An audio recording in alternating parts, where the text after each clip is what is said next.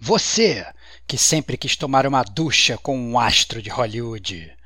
Você que finalmente viu em um game a representação fiel da maresia de Copacabana. E você que carrega três vezes o seu peso dentro de uma mochila do iFood. Keep on keeping on. Esse cast é para você que é gamer como a gente. Outstanding.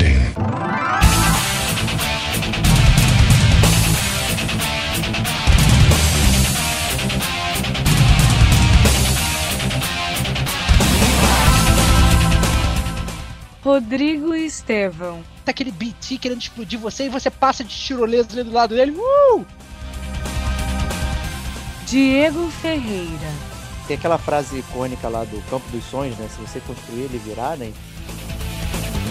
Kate Schmidt. Eles já tinham aquela síndrome de dependência de entregas. Amazon Síndrome. Sérgio Makihara. Só que aí logo depois eu cheguei no gargalo mesmo, que seria a banda de internet.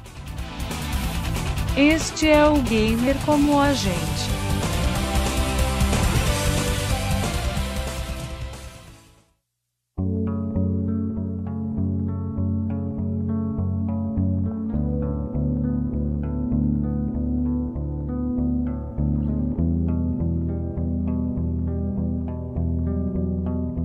Olá, amigos e amigas gamers, sejam bem-vindos a mais um podcast do Gamer Como a Gente. Eu sou o Diego Ferreira, estou na companhia de Rodrigo Estevão. Salve, salve, amigos do Gamer Como a Gente. Finalmente chegamos ao podcast que provavelmente vai bater aí, talvez os podcasts mais polêmicos do Gamer Como a Gente para rivalizar aí com Days Gone, para rivalizar aí com o que faz o jogo ser bom, para ficar para rivalizar aí com jogos espetaculares, com, com, várias rusgas entre os membros do Gamer como a gente.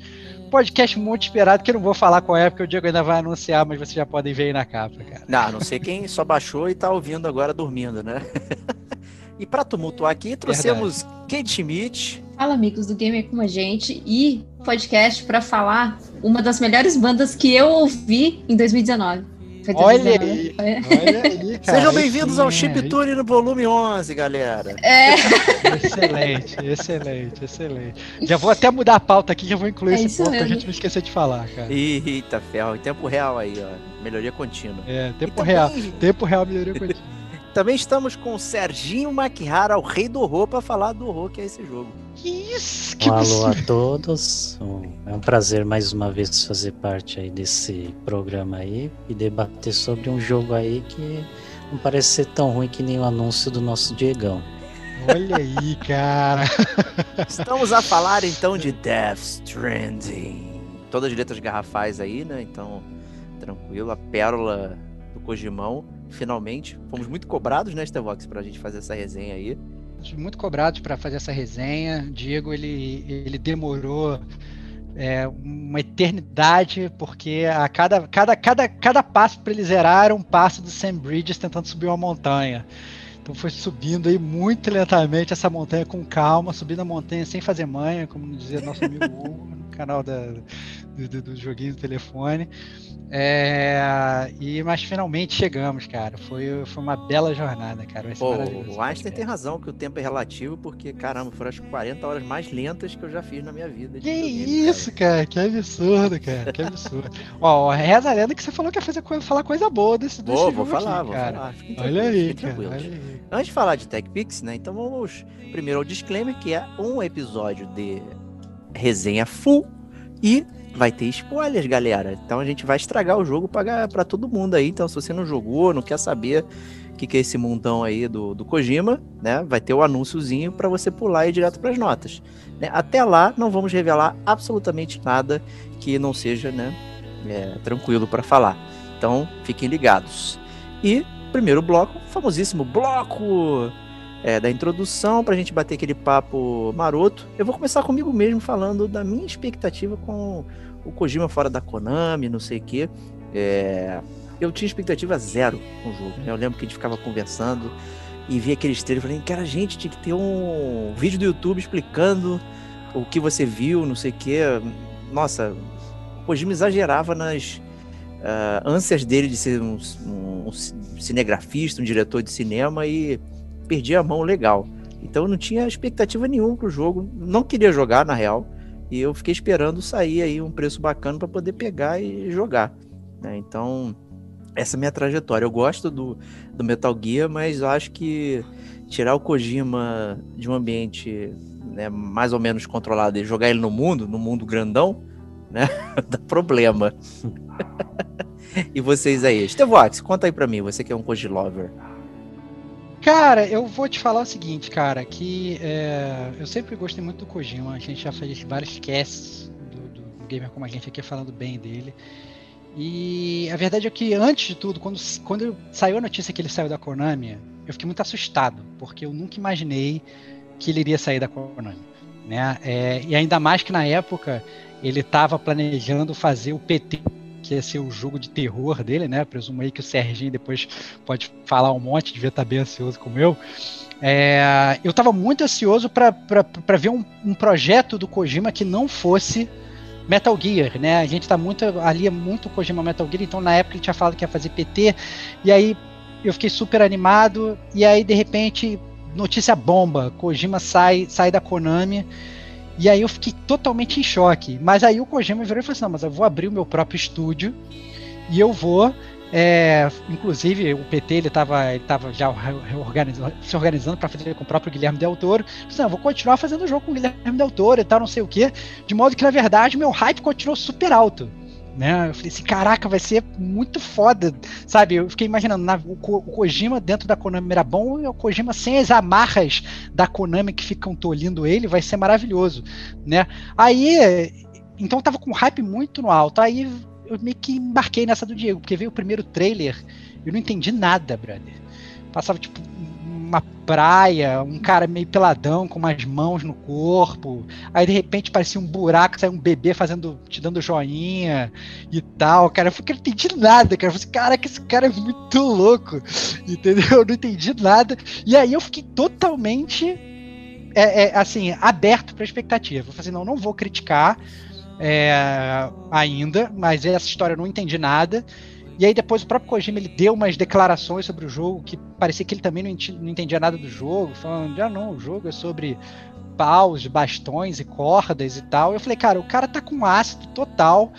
Então não vou criticar, não. Eu vou esperar para ver o que, que é. Então quando eu fui jogar o jogo, eu tava totalmente aberto, tentei não me spoilerizar. Eu lembro que saíram uns trailers de 20 minutos, de 30 minutos, umas coisas enormes e tal. Eu falei, cara, não vou nem ver isso, porque é, eu vi que vi uns trechos, não entendi nada. Eu falei, não, cara, essa parada tem que ver no jogo, que eu já não vou entender nada vendo o trailer.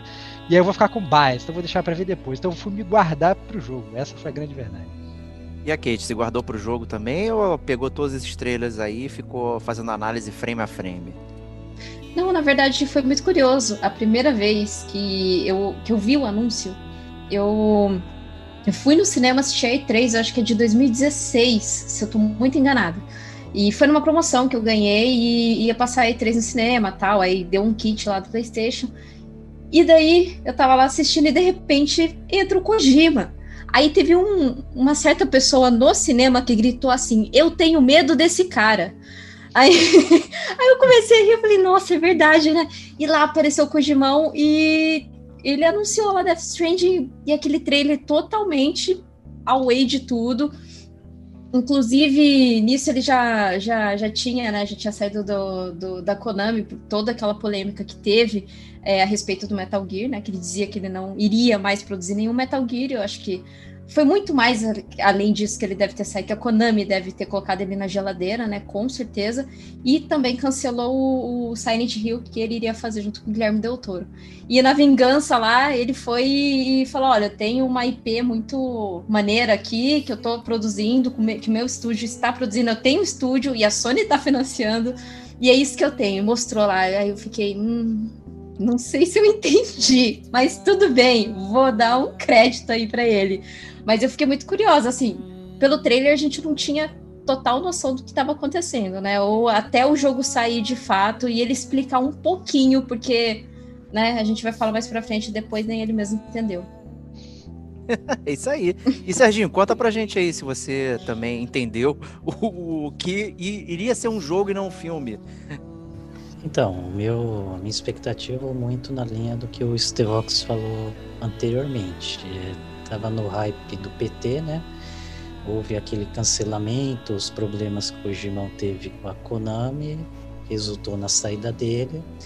E aí logo depois eu vi que ele se associou com a Sony, levou praticamente todo mundo é, para uma nova IP, um novo projeto. Aí a gente fica naquela expectativa se ele ia manter do que poderia ter sido aquele Silent Hill que a gente está esperando até hoje. Inicialmente, então, meu hype estava lá nas alturas.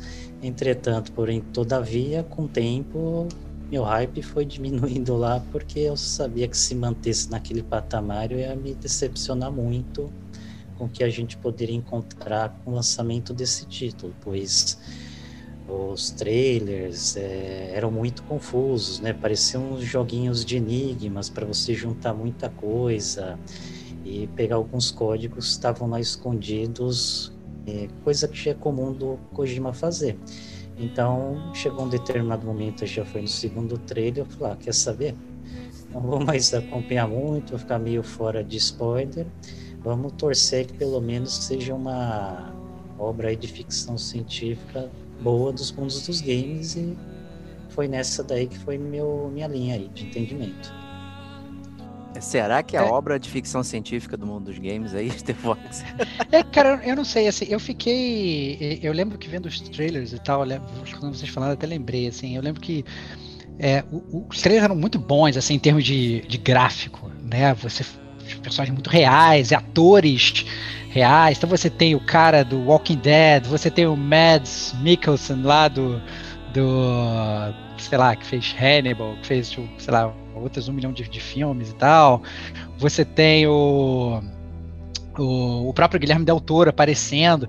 E o que eu sentia, na verdade, é que é um. Tipo assim, pô, esse cara contratou milhões de atores para fazer esse filme. Esse, esse, esse filme, né? Olha aí, olha, olha, olha o lápis aí. Olha, olha a falha aí, olha o lápis aí.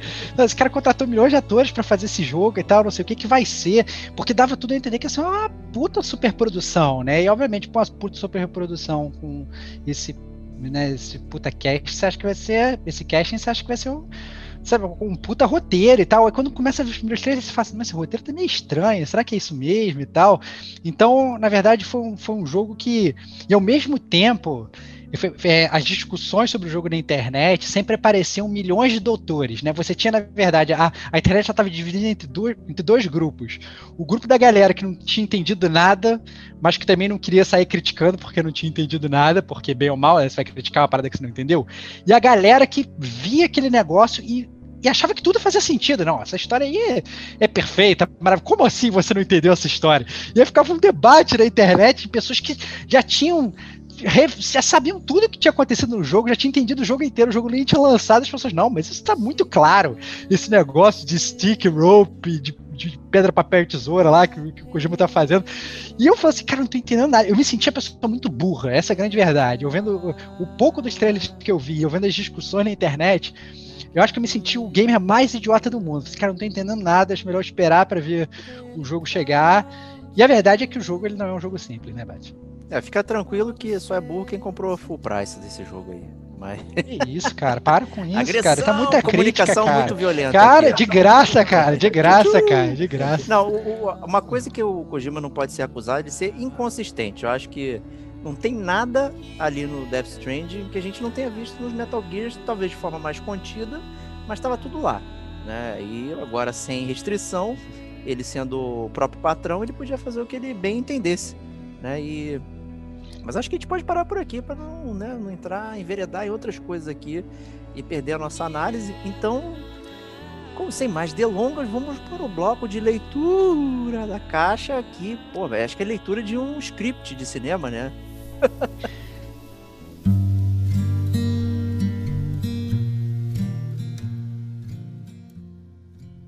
É, é difícil, cara. Eu, eu acho que eu tô. A gente tá passando por podcast do Gamer com a gente, tá cada vez mais difícil fazer leitura da capa, né? O último foi Spec Ops, eu acho que já foi uma leitura da capa super difícil.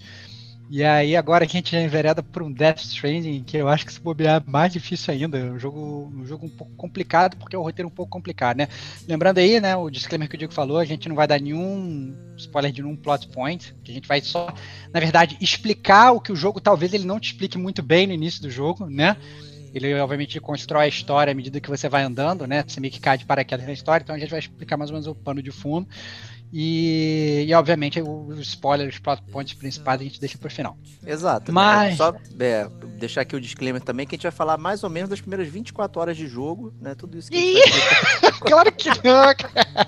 Claro que não, cara. Para com isso, cara. Que loucura. Não, assim, é, é para explicar, assim como foi no Spec Ops, né, para explicar o o Death Stranding, né, a gente tem que explicar um pouco desse universo criado pelo Kojima, né? E para começar a explicar um pouco desse conceito do universo, a gente tem que falar sobre praia. É, a- a- as praias nesse mundo do Death Stranding, né? Quando alguém fala que foi pra praia, não é porque a pessoa foi pro Rio de Janeiro pegar um sol, né? É, as praias elas funcionam na verdade como se fosse um, um purgatório né? É um lugar de transição que é para onde você vai logo que você morre, né? Ou então assim que você tem uma experiência de quase morte, você pode ir para praia, depois você, você volta da praia para até para o mundo real, né?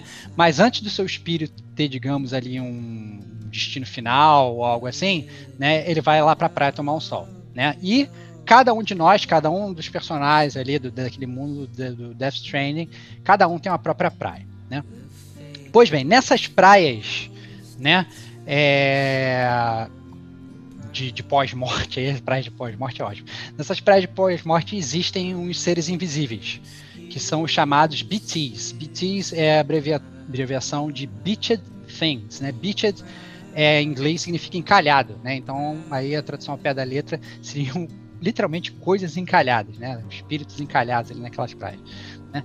E a história gira em torno dessas praias e gira em torno de um evento chamado Death Stranding. É o que, que aconteceu? Ocorreu esse evento, que a gente, obviamente, lá na Spoiler Zone a gente vai explicar um pouco mais de porquê que ele ocorreu, né? Mas nesse evento, esses BTs, que eles ficavam só lá nessas praias, nesse purgatório, entre aspas, eles saem das praias e eles vêm para o mundo real, né? E em contato com o mundo real, eles provocam duas coisas essencial- essencialmente. Eles, eles provocam explosões causa, chamadas void outs, né? Então, quando eles tocam com o ser humano, eles matam o ser humano, eles causam uma explosão. É, e eles causam também uma chuva ácida, que eles chamam de timefall, né? E essas duas coisas acabam meio que aniquilando os Estados Unidos, né? O jogo ele se passa nos Estados Unidos e, e depois que os BTs eles saem desse mundo etéreo aí das praias, eles vêm para a Terra, eles causam ele, essencialmente o apocalipse nos Estados Unidos, né? Que passa a sobreviver somente aí com algumas poucas cidades, assentamentos espalhados ao longo do território, né? Então ninguém mais comunica com ninguém, né? Imagina assim uma a, a pandemia do Covid sem internet, com todo mundo res- essencialmente respeitando o lockdown e ficando dentro de casa, como deveria ser, né? Então ninguém mais consegue falar com ninguém porque você não tem telefone, você não tem internet, não tem nada, você tem só aquelas cidades e todo mundo ali é, é ilhado, né? É, e aí entra você o jogo, o personagem principal, né? Você é o Sam Porter e a sua missão é essencialmente reunificar os Estados Unidos, né? Reconectar as pessoas, né? Você vai de cidade em cidade, de assentamento em assentamento, levando o seu pendrive para conectar todo mundo aí numa rede Kiral, né? Que é um que é um que é um que é que eles chamam de Chiral Network, que é uma rede que usa como se fossem as praias de cada ser, ser vivo como um servidor, né? Então você é, usa aí esse, esse, digamos, o seu pendrive aí para conectar todo mundo. E essa é a missão do jogo, essencialmente, é reunir um e a sociedade, a raça humana depois de um apocalipse que não é um apocalipse zumbi, é um apocalipse de seres Fantasmas. fantasmas vindo das praias, né? Você tem que reunir os Estados Unidos depois do apocalipse. Essencialmente essa é a história Death A, a- Kate, ela tá com uma cara de. Eu não tô acreditando que eu tô ouvindo isso de novo. Né? quem, quem tá no vídeo aqui no Patreon do Ganha com a gente tá vendo, eu não tô acreditando nisso que eu tô ouvindo. Então, isso porque mesmo, Kate? todo é que todo mundo fala, ah, é porque isso daí é o, é o Correio Simulator e tal, mas o, o Estevam tá falando que não. É reconectar. Então, assim, é o técnico do, da internet aí. É, também, é, é, é. É porque o ele faz os dois. técnicos da internet. É verdade, ele faz os dois. É verdade. Ele Olha só, cara. entrega. como- é, exatamente. Ele, ele entrega os produtos como um bom, um bom cara do correio, mas ele também leva o sinal da fibra para você poder escutar o seu podcast, né? O seu podcast do, do, do Mundo em Ruínas, para você poder escutar o gamer como a gente, cara. É isso, cara. Olha aí, Sam Porter, cara, o cara que traz o gamer como a gente pros seus ouvidos, cara. O seu nome cara. óbvio, né? De São Portador, né? Exatamente, cara. É. Excelente, cara. Muito bom. O, o- o- uma coisa que, que me deixou assustado foram essas bitched things aí. Eu, toda vez que eu me deparava com elas, eu realmente ficava é, com medo, né? Porque eu acho que o, o cenário ali ele ficava realmente de uma forma é, estressante para você estar passando ali. Tinha uma série de sinais e tal, não sei o que, que fazia você ficar com muito medo. Né? E medo é com o nosso amigo Serginho Maquihara. Queria saber o que, que você achou desse mundo aí. já emendando aí as BTs, né? Quando você encontra, realmente é a parte que o jogo fica muito tensa mesmo, porque já enganchando um ponto, a gente tem as mecânicas de controles, de segurar muito botão, ficar atento à movimentação, sinais do cenário, sons, aquele barulho terrível do Odrodeck, se eu não me engano é o nome lá. E aí você tem uma experiência mesmo de digna de um joguinho de terror mesmo. Então, essa parte Kojima aí caprichou legal. É, o, o que eu achei legal, na verdade, é o pessoal, ele. é, uma das críticas que eu escutei do jogo sobre o mundo, na verdade, é que o pessoal achou o mundo muito vazio, né? É, eu logo lembrei, na verdade, do Metal Gear 5, das críticas do, do Diego, que o mundo do Metal Gear 5 era super vazio e tal, não sei o quê. E a- ao contrário aí do Metal Gear 5, onde o mundo era meio que vazio, só que sem nem muita, muita explicação, né, o Kojima ele resolveu tirar da cartola uma explicação, uma solução de roteiro para a jogabilidade dele, né, fazendo aí mais uma vez aqui uma, coisa que o gamer com a gente gosta de fazer, né, unir aí o roteiro, o roteiro à jogabilidade que, se- que, que, se apresenta, né? Fala aí, Diego, tô sentindo que o Diego quer falar alguma coisa. Não, não, mas o mundo continua vazio. Você só tem a explicação, né, pelo motivo que aconteceu, mas ele continua vazio, não, né, não tem. É... Para mim, ele expandiu o que tinha feito no Metal Gear 5 e, e botou de uma forma muito ampla, né, e construiu toda uma jogabilidade em cima desse mundo vazio. Então, isso me incomodou bastante. Que você tá falando de um jogo que é de reconectar pessoas e você praticamente não vê pessoa nenhuma, né? Você vê hologramas turvos e depois que As você faz a sair, ligação, cara. a ligação É, da é rede, aí ele fica a imagem perfeita, mas você não interage realmente com as pessoas. Até com as pessoas do seu grupo, é, você só interage muito mais à frente, né? Você fica lidando somente com hologramas. Eu achei isso bem estranho para um jogo que fala de reconexão e você não, não tá vendo ninguém na real. Né? Você só tá É, vendo é, convidados do Kojima, né? Os atores convidados né, que ele chamou para você ficar vendo, né? E não pessoas normais, né? Isso que foi meio, meio broxante para mim, confesso. É, cara, eu, eu acho que assim, é, eu entendo a, a sua brochada, mas eu acho que, ainda mais agora, na época de pandemia, é, e fazendo paralelo com a pandemia de hoje, eu entendo. Eu entendo muito bem essa parada de não ter. De, de não ter ninguém na rua. Eu acho que é, é- é impressionante, assim. Eu, eu até fico pensando, cara, como é que são os carteiros hoje? Como é que são os caras do delivery hoje? Né? É, são essencialmente isso. Os caras existem para meio que re- reconectar ali né? E às vezes eles encontram as pessoas mesmo. Eles deixam, sei lá, teu, teu lanche na portaria e bye bye, né? Você nem se conecta, né? Eu achei que dá, dá para fazer vários paralelos legais ali com, com o. Com, com, a, com a sociedade hoje. Mas o que eu achei mais interessante é que o, o Kojima, pelo menos a construção do mundo, eu até entendo que você tenha sentido falta da interação pessoal, Diego, mas assim, é, o que eu achei legal foi que o, o Kojima ainda teve um esforço de tentar construir um mundo ali em volta, né? Então, ele fala, por exemplo, que os Estados Unidos ele foi devastado, né? Inclusive, ele não se chama Estados Unidos, ele não é mais USA, United States of America, ele agora é UCA, United Cities of America, né? Cidades Unidas da América. E aí, é, ele fala assim, não, os Estados Unidos morreu, mas a gente ainda tem duas empresas aqui, entre aspas, que levam o, o país nas costas, que é a, a Bridges e a Fragile, que são justamente essas duas empresas aí é, que ficam atuando no transporte de itens e mantimentos e coisas entre as cidades, né? Criando ali aquelas, aquelas subsistências dentro das cidades, né?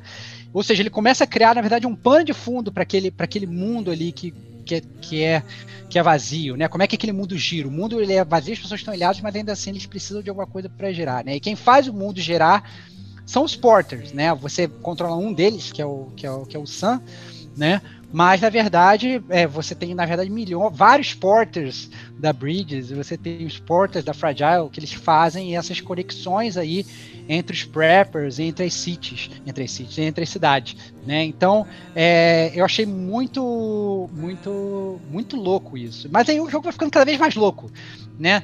Porque aí é, com isso, eles introduzem também que não é simplesmente o, o, o Porter ele sair do ponto A para o ponto B, né? ele tem que sair do ponto A para o ponto B passando pelas intempéries e fugindo dos BTs e tal. E aí, para fazer isso, os, os Porters eles carregam os BBs, né? É, os BBs eles, é, é, mais uma vez é um, é um é, são, são as Não iniciais. pode ah, tá, você tá falando, é, ele, tá falando onde ele fica. Não, não, mas é isso, é, mas é isso, exatamente. São, são pods, são os bebês, são bridge babies, né? São bebês isso, que eles ficam, são bebês, são essencialmente fetos prematuros dentro de úteros de plástico, que são como se fossem os pods ali, né?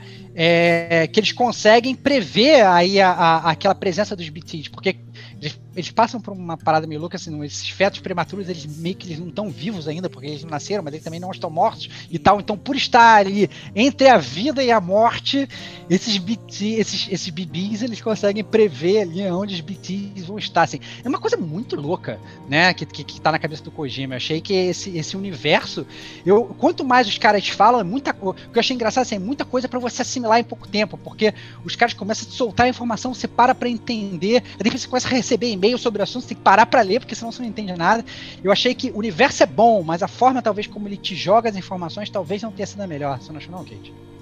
Uh, é, só para falar sobre o mundo que o, o, Diego comentou, eu não tô defendendo, mas talvez, talvez, né, naquelas fanfic, né, aquela coisa meio é. fanfic, que, porque assim, quando teve essas obliterações, é, que são essas explosões que acontecem, né, e acaba dizimando a humanidade. Tem essa chuva que é a Timefall, então as pessoas não saem. Elas se isolaram. E o fato delas se isolarem é no sentido de elas só pedem o necessário para sobreviver, mas elas não têm conexão com as outras pessoas que estão no mundo. Elas não têm a rede quiral de conexão com as outras pessoas. Então, o Sam, ele é responsável por interligar essa rede. É, tanto é que ele chega lá no abrigo, ele ativa aquele abrigo para aquela rede ficar interconectada com todas as outras redes. No entanto, que você te, precisa fazer missões para aquela pessoa do abrigo te aceitar. Isso. Aceitar, falar com você, é, abrir a porta para você, alguns abrem a porta. Então, assim, essas pessoas elas perderam esse sentido de interpessoal de relação, relação é interpessoal verdade. mesmo. Então, Sim. quando o, o Sam ele começa com esse tipo de ligações, é que as pessoas elas aos poucos vão é, voltando com, com esses relacionamentos interpessoais entre conversar entre si por e-mail, é, acho que é mais por e-mail, né? Que não tem mensagem ali, é mais por e-mail e tudo mais. No entanto, que quanto mais você vai interligando essas conexões, mais e-mail você vai recebendo quando você Verdade. volta no abrigo e você dorme. Então, assim, talvez a explicação das pessoas não saírem muito do abrigo é isso, é uma coisa gradual que vai acontecer ali no mundo, né? Você, por enquanto, só está interligando, e quando terminar de interligar, seguindo uma história assim, aí que as pessoas vão começar a viver na, é, com, com esse relacionamento interpessoal mais próximo e a humanidade vai voltar a ser o que ela era antes. Não concordo, sei. eu concordo, Talvez. acho perfeito. Ah, eu acho que eu não me expressaria melhor, achei perfeito. Eu acho que, inclusive, assim, é como se a sociedade tivesse esquecido de como é viver em sociedade. Exato. Né? Aí tá vem a pandemia agora, o que, que tá aí. acontecendo? olha aí, olha aí. A, a, única coisa que eles talvez não tenham percebido bem é que as pessoas, as pessoas elas não querem deixar de viver em sociedade, elas continuam saindo e se contaminando. Né? É. Mas, mas, mas, elas não querem chegar no momento do Death Stranding, mas a verdade é que não tá rolando uma Timefall, uma chuva ácida lá fora. Então a galera continua saindo. Mas se tivesse rolando uma chuva ácida lá fora, que a pessoa saísse a morrer, tivesse saindo, tivesse se batendo de frente com o BT, né? Eu acho que aí seria muito, é, é, muito crível as pessoas ficarem em casa, as pessoas não saírem, as pessoas ficarem se protegendo. Aos poucos você começa a perceber que as relações realmente interpessoais estão tão, vão se perdendo. Inclusive, é, não sei se o Serginho lembra, eu sei que o Serginho ele, ele correu atrás da platina também, então tem que ficar fazendo delivery, entrega para todo mundo. É, tem tem uns, um, umas pessoas que, inclusive, elas elas são chatas, elas se recusam a falar com você. Fala assim, não, cara, não quero falar com você. Tem umas pessoas que falam, cara, eu tava é. há anos sem falar com ninguém, que bom que você veio aqui. Mas tem umas pessoas que falam, não, eu não quero que. que, que nem quero palavra contigo, não. Vai, Deixa pega aí. Uma, pega uma pizza aqui e leva lá pro outro lado, depois a gente conversa e tal. Então, assim, é muito louco, assim, como tem certas pessoas que elas estão realmente abertas e tem certas as pessoas estão completamente fechadas, né? E tem certas pessoas que, inclusive, elas elas vão te retribuindo com coisas. Fala assim, pô, cara, você veio até aqui me trazer esse negócio, pô, toma aqui uma granada, toma aqui um, um, um, um item para você usar e tal. E você já começa como se você criar um escambo, né? Uma, uma, como se fosse uma moeda de troca. Você não tem dinheiro para ficar comprando no jogo nem nada, mas as coisas, elas ficam, ela funciona mais ou menos como uma moeda de troca. Você vai ganhando coisas e tal, né? Para ir sobrevivendo ali. Mas eu achei muito legal que eles se esforçam para que, apesar de você realmente, como falou o Diego, você não, não acaba não vendo as pessoas, você vê muito holograma, né? Você consegue ainda perceber que aqueles hologramas, aquelas pessoas que estão dentro daqueles, daqueles bunkers ali, elas têm um tipo de personalidade. Você não achou não, Serginho? Ah, com certeza. Apesar do Diegão ter comentado que sentiu muita falta, né, de personagens, assim, bem individualizados, é, por você já ter essa noção de que é um mundo caótico, assim, a iminência de desastre, de você perder a vida em qualquer instante, que o jogo te joga isso muito na cara no início, você vê que é natural é, esse grande isolamento, pode ser em grandes centros é, de cidades que você passa, até o momento que você vê algumas pessoas até especiais que vão se isolar em determinados pontos do mapa e são de difícil conquista de confiança. Você tem que fazer várias entregas é, ou favores, tanto de objetos que eles pedem para você fazer, quanto a entrega nesse local, para você ganhar muito nível de confiança e ter privilégios para descansar e ter novas missões que eles vão passando para chegar ao nível máximo de conexão e vamos dizer assim amizade naquele local. Então, assim, há uma falta de NPCs assim inúmeros, mas aquele representante de cada lugar que tem ali, você vê que tem um motivo justificado. Isso daí eu achei plausível e para mim não é perda de ponto nenhum.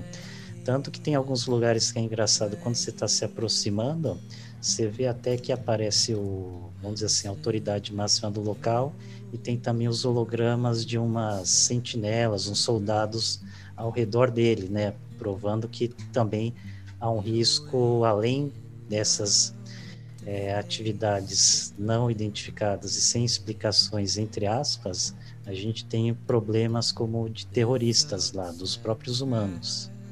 É, exatamente, que na verdade acaba sendo um, uma, uma, importante mudança daquele mundo ali, né? De, você começa a entender como aquele mundo funciona, né? Você, você ao mesmo tempo que você é aquele cara bonzinho, né? Que está tentando levar lá um item do ponto A para o ponto B, você tem os mules, né? As mulas, que são aqueles caras que ficam aqueles ter, ter, meio que terroristas estão meio que também sobrevivendo ali, mas na verdade eles querem às vezes pegar um item que você está indo levar de um ponto A para o ponto B para sobreviver também, né? Eles estão ali, muitas vezes não, eles não têm nem bunker, às vezes eles ficam morando ali embaixo da, da de umas tendas, é né, cara? Então é muito louco, é muito louco. E eu achei na verdade que o, o Kojima ele realmente se esforçou para dar um pouco de personalidade para essa galera do, do, do, mundo, né? Você, é, você vê que tem, tem pessoas ali que, na verdade, não tô nem falando dos NPCs normais que compõem a história, tô falando dos preppers mesmo, as pessoas que você fica ali, sei lá, só, só levando bijuteria para eles, né?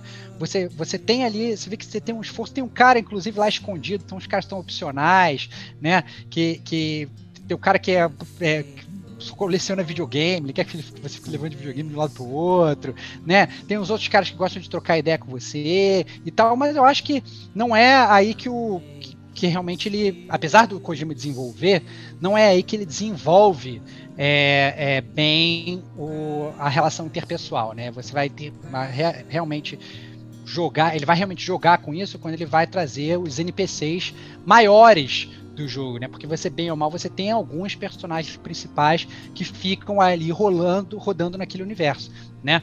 Então, por exemplo, você logo no início do jogo você tem contato com a Bridget Strand, que ela é a presidente dos Estados Unidos, né? E é sua mãe adotiva. E ela, e ela que te dá a missão, né? Você de cara, logo no início, ela tem um, um bate-papo com a presidente, né, cara? Muito louco essa parada. E logo depois você tem contato com a Amelie Strand, né? Que acaba sendo talvez o grande foco da, da história. A pessoa talvez que você tenha, talvez tenha um pouco mais de contato, que é a irmã do Sam né, digamos entre aspas aí, irmã adotiva, a gente vai entrar também um pouco mais na zona de spoilers, né, que ela fez também expedições aí para os Estados Unidos para tentar reconstruir o país, né, foi capturada por uma rede terrorista, né, da galera que não está querendo que essa reconstrução seja feita, né, então você, além de ter essa missão aí de, de, é, de reconectar o mundo, você também tem uma missão própria, que é, na verdade, ir resgatar a sua irmã. Então, aos poucos eles vão inserindo esses personagens que vão acabando que motivando motivando um pouco a, a sua jornada. O que, que você achou dessa motivação, Kate? Vocês comentaram do, dos mulas, né? Aí é, me eu me lembrei de que a, a, história deles é uma coisa meio louca, porque eles sofrem de contaminação quiral, né? Ele, eles, na real, antes de acontecer tudo que essa, essa coisa de chuva tal, eles já tinham aquela síndrome de dependência de entregas. Uh, Amazon Syndrome. É uma Amazon Syndrome. Excelente, cara. Uh, aí, com a chuva quiral, por eles terem muito contato com essa chuva quiral, eles acabaram assim. É, foi uma coisa muito nociva para eles, porque acabou prolongando o, os distúrbios que eles já tinham a, a, respeito dessa síndrome, né? No jogo, pra dar emoção no jogo, você precisa ter um, um vilão ali. Mas a motivação, pelo menos no começo, eu não entendi muito bem, sabe? Eu confesso que eu não entendi muito bem, porque ela, ela conta, né, que você precisa é, reconectar todo mundo ali dos Estados Unidos, e você faz isso é, indo nos abrigos, fazendo as entregas, usando é, é, ela que dá, não, não, lembro, não lembro agora qual personagem que dá para ele aquela chave que ele consegue reconectar. Parece um pendrive assim, uma, que ele carrega, que ele põe aqui no pescoço e que ele consegue fazer essa reconexão. Mas no começo eu não tinha entendido. Assim, é sério mesmo que a motivação é essa que eu vou ter que pá, de mas ponto em ponto. Eu não entendi. No começo eu não entendi, mas depois que eu fui conversando, que eu fui lendo os e-mails, que aí eu fui entendendo melhor a minha motivação. É, os mulas, eles aparecem, acho que no primeiro mapa eles já aparecem ali num cantinho do, do, do mapa, correndo atrás de você, e eu achei aquilo, sabe? Aquela perseguição meio emocionante, tipo aquela mochila pesada e você. A puta agora chuva, não, pelo amor de Deus, eu já tô correndo aqui, já tô derrubando tudo, e agora essa chuva vai estragar toda, toda, toda a minha carga tal. E eu também fui atrás da platina, né? Então, assim, eu queria que minhas entregas todas fossem cinco estrelas. Então, assim, é. a princípio, eu, não entendi. Mas você era demitida, eu, né, da Bridges, né? É. Se você não ganhasse cinco estrelas, né? Aí eu, já era para você. Que eu acho que, na verdade, é, é, é, você até falou que já que no início você não, não, entende muito, você não concorda muito com a sua jornada, mas isso é inclusive muito coerente, eu acho que talvez seja isso que o Kojima tentando passar, com o que o próprio Sam sente. Ele início não quer fazer nada daquilo. Ele não quer, ele, ele, por quê? Que reunir o quê? Eu quero, sei lá, ficar em casa, me arranje um bunker aí, que eu quero ficar, sei lá, tomando um chimarrão aqui, eu quero ficar de boa. E, e, e, e ele também meio que é meio que convencido aí, mas ele vai meio que a contragosto, e aos poucos eu acho que ele vai entendendo um pouco daquela importância daquela, daquela jornada de realmente reconstruir a sociedade, né? Como a gente já falou, aquela sociedade ela desaprendeu a ser sociedade. Né? Então eu acho que é, e aí eu acho que daí vem a motivação do Sam, né? É, é realmente uma motivação de reconstrução que ele só vai perceber realmente quando ele realmente ele, ele decide fazer isso. Até porque você tem que entender que o próprio Sam, a gente também pode falar disso um pouco na zona de spoilers, ele, ele era porter, tinha deixado de ser porter por conta da, da, da esposa dele, que, que se suicidou e tal, por outros milhões de motivos. E aí ele meio que já não queria mais nada daquilo, então ele tinha, já tinha outras motivações pessoais para não, não, querer fazer nada daquilo e tal. Mas aí ele, ele meio que reconvencido, meio a contragosto aos poucos, aí meio que a história vai levando ele, né? Então, e, e, como eu falei, assim, eu acho que além de você ter esse, essas pessoas na cidade que elas aparecem holograma para vocês, você tem esses personagens principais que vão literalmente ajudando aí o, o, o Sam na jornada dele, né? Então, além da Bridget da, e da Emily Strand, você tem o Deadman, que é o Guilherme Del Toro, né? É, então, assim, é, que ele na verdade é um médico especialista nesses bebês, né? Nos breed babies. E ele sempre, na verdade, é o, é o cara, digamos que ele talvez seja um pouco do, do alívio cômico ali, porque o, o, Kojima ele tem muito disso também. Né? Ele gosta de fazer jogos sérios, né? Mas ele sempre coloca algum alívio cômico no, no, no, jogo dele. Eu senti que o Guilherme Del Toro, ele meio que tinha sempre essa, essa necessidade de aparecer para meio que suavizar um pouco o jogo, porque se você for pensar na história do jogo, a história do jogo é uma história pesada, é uma história de pessoas exiliadas, pessoas, de pessoas que não se comunicam, pessoas que estão fechadas para se conectarem uma com as outras e tal. E aí eles meio que eles botam ali o, o Guilherme Del Toro para dar aquela, aquela quebrada e fazer umas piadinhas e tal. É, é meio diferente, junto. né? Tomar banho junto, né? Quando que você vai poder tomar banho junto com o Guilherme Nunca. Doutor? Né? Jamais, então, é. Pois é, cara. única, então, cara. É, exatamente, cara. Então, assim, eu acho que é, que é. Que eu achei legal, assim, esse é o ponto. Eu achei que a, a gente tá. A gente costuma ver, na verdade, muitos jogos em que a gente fala, pô, mas ele não construiu relacionamento entre os personagens, porra, mas ele não construiu muito bem essa parada. Eu acho que isso, você pode ter milhões de questionamentos com relação ao mundo do Kojima em si. Ah, não, um mundo vazio. Ah, não, um mundo que eu tenho que ficar correndo da mula, que eu tenho que ficar me escondendo dos, do, dos BTs e tal, não sei o que. Achei meio vazio. Mas ele tenta, com base naquele mundo, ele construir as relações interpessoais do, do, do Sam, não só com, com, com, as cidades, mas também com esses personagens que auxiliam ele.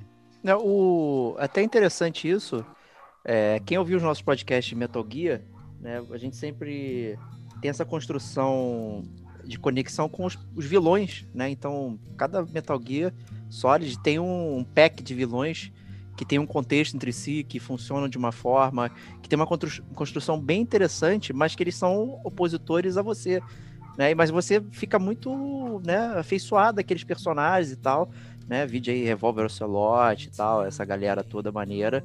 E aqui foi legal, ele construiu, na verdade, um, um pack, né, de protagonistas, né? Pessoas que estariam do seu lado, que pode ter ser, é que já é diferente do que é, normalmente a gente tinha contato, né? A gente tinha contato com, com, com a galera suporte via codec, né? Até tem no jogo, né? Os codeczinhos, você bate o papo. Mas acho que você tem uma proximidade muito maior com as pessoas que, que estão no seu time. Né? Eu acho que esse faz parte até da mensagem que o, uh, o Kojima quer passar. E eu, eu, sinceramente, eu gostei de todos os supporting characters assim, do, do jogo. Cada um tem um, um momento, uma coisa interessante para passar, um, um um ponto de história para contar, que tem alguma relevância. Eu, nossa, adorei. Só não gostei no, dos nomes, né? Você tem Hartman, aí depois outro é Die Hardman, né? Aí depois tem outro Deadman, né? Tudo, sabe? É. tem aquelas obviedades. Eu acho que o Kojima já foi mais criativo nisso, mas tá aí. É, isso é verdade. Isso, isso eu concordo. Essa crítica pros nomes é muito, é muito, é muito ruim. Mas eu entendo, mas eu acho que a, a motivação deles é muito bem construída. Então você vê, por exemplo, o Hartman, que eu achei um personagem espetacular, cara, que é um, que é um cara que ele perdeu a esposa e a filha, né? E aí ele ele tem esse projeto de reencontrar elas. Então ele espera que elas estejam na praia, né? Que é digamos esse purgatório. Então ele literalmente ele se mata né? Ele é, ele é, um cientista, ele se mata, ele vai pra praia porque ele tem uma experiência de quase morte, ele tenta achar a, a, a, a, filha e a, e, a, e, a, e a esposa e tal na praia, e aí depois de X segundos ele tem programado um negócio no coração dele que dá um choque nele de volta e ele, ele acorda. Então é, é, é, muito engraçado isso, porque isso, como ocorre continuamente, ele tá falando com você, ele fala assim: não, espera um minutinho que agora eu vou, eu vou morrer e vou tentar encontrar a, a minha família e já volta. Ele morre e você fica olhando para um cadáver e tal, de repente ele volta, falando onde é que a gente estava mesmo e continua a conversa. É muito louco, aí você começa a entender o quão solitário tá aquele cara. Né? É, o quão assim, sem esperança aquele cara tá de viver, porque ele, ele não consegue mais fazer relações com outras pessoas, ele tá agarrado a um passado que ele não, não consegue é, é, é, é, se libertar. Né? Quantas pessoas a gente consegue ver assim? Obviamente, não pessoas que se matam e ficam voltando, né? Porque isso, obviamente, é, é muito ao pé da letra. Mas quantas pessoas a gente vê assim, perdidas né, no mundo? Então, é, é são várias ligações que você faz com o mundo real que são do caralho. Eu achei assim, espetacular. Complementando essa parte do Hartman aí, eu achei um ponto muito legal, né? Como você falou, são dá a entender na história, são pessoas que têm um trauma muito grande, assim como vários outros personagens aí na nossa história, sem entrar muito em spoilers. E eles ficam batendo na mesma tecla de tentar recuperar algo que possivelmente você não vai ter possibilidade nenhuma de conseguir é, voltar ao status anterior. Então a pessoa fica num looping aí temporal, fica num nexus que ela não sai daquele lugar, né? Então você vê que é uma situação bem angustiante que o personagem é, possui. A modo que eles constroem, te mostram, eu achei uma caracterização de NPCs aí, poucos que tem, mas foi de maneira bem aprofundada. Eu gostei muito também da Mama e da Lockney, que são duas irmãs gêmeas e tal, que inclusive mostra que elas estão, e aí não, não vou dar spoilers, mas elas estão separadas, né, há muito tempo, e elas ainda assim elas têm uma ligação, digamos, especial entre elas, e a Mama, inclusive, ela tem esse nome porque ela tem uma, uma ligação especial com, com um bebê e tal, não sei o quê. Cara, é, eu achei muito pouco, toda a motivação e, e, e, e ela, digamos, sendo, sendo uma, essencialmente uma mãe solteira no meio da, da, da pandemia, ali, cuidando do neném dela e tal. Cara, cara, muito do caceta, cara. Eu acho que é, é, é, é eu achei os personagens muito bons, essencialmente. O único personagem aí fazendo meia culpa que eu achei meio bate-fofo, que na verdade ele só vai meio que florescer mais pro final do jogo, é o Die Hardman, que, que acaba sendo o cara que você talvez tenha mais interações no, no, início do jogo, porque ele é o cara que vai te passar as missões, né? Que ele é o braço direito da, da, da Bridget e, da Emily, e ele, é, ele vai te passar as missões, mas ele é um cara meio estranho, é um cara só com máscara, você vê que ele tem um passado meio militar, você vê obviamente que ele tem um, aquele passado escuso e tal, mas ele é essencialmente o coach da pandemia, assim, ele é o cara que tá meio que fala assim, Ei, vamos lá! E tá ficando dando os, tapinhas nas costas, você nem quer ir, o cara, não, vamos lá! E tal, o cara fica meio que tentando te levar, assim, adiante, né? Então, é, eu achei ele talvez o mais sem graça, eu acho que talvez no, no final da, da história, aí sim ele vai desabrochar, né? a gente pode falar um pouco mais na zona de spoilers, né? Porque aí eles vão fazer um, um deep dive aí no, no, no, no passado dele e tal, de por que, que ele é do jeito que ele é. Mas ao longo do jogo ele sempre me pareceu meio, meio insosso, assim, pareceu um bloco de pedra sem, sem muita personalidade. Até porque ele era o, o, o, diretor, né, da Breeze ali, né? Enquanto no, ele tava dando as ordens, é. né? Então ele tem que ser. Manda né, chuva, né, cara? Impávido, Manda chuva, né? Cara. Mas a explicação é, do nome dele é muito boa, cara. Eu acho que quando avança a história para explicar, né, sobre quem ele é, sobre. É verdade, não nome, é boa, é por isso que ele dá aquela aquecida. Só que isso, né, vem é, no pacing do jogo que é estranho, né? Mas acho que a gente pode comentar isso mais tarde aqui, mas é, talvez por isso que tenha essas oscilações de você é, conhecer os personagens, porque a história é contada de uma forma um tanto curiosa, né? A gente vai mencionar é. isso mais na jogabilidade.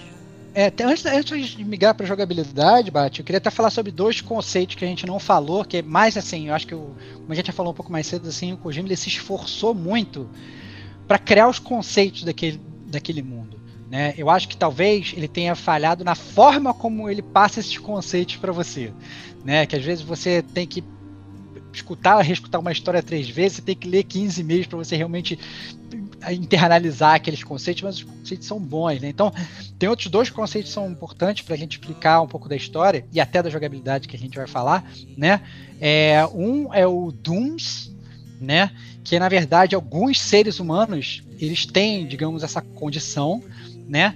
Que permite a, a, um ser humano ele inclusive se teleportar ou visitar praias de outras pessoas, né? Ele na verdade muitas vezes ele é, ele é, é amaldiçoado por sonhos ou visões e tal. Então tem certas pessoas no mundo que tem isso, que vão ser pessoas chaves para resolver a história do jogo no final.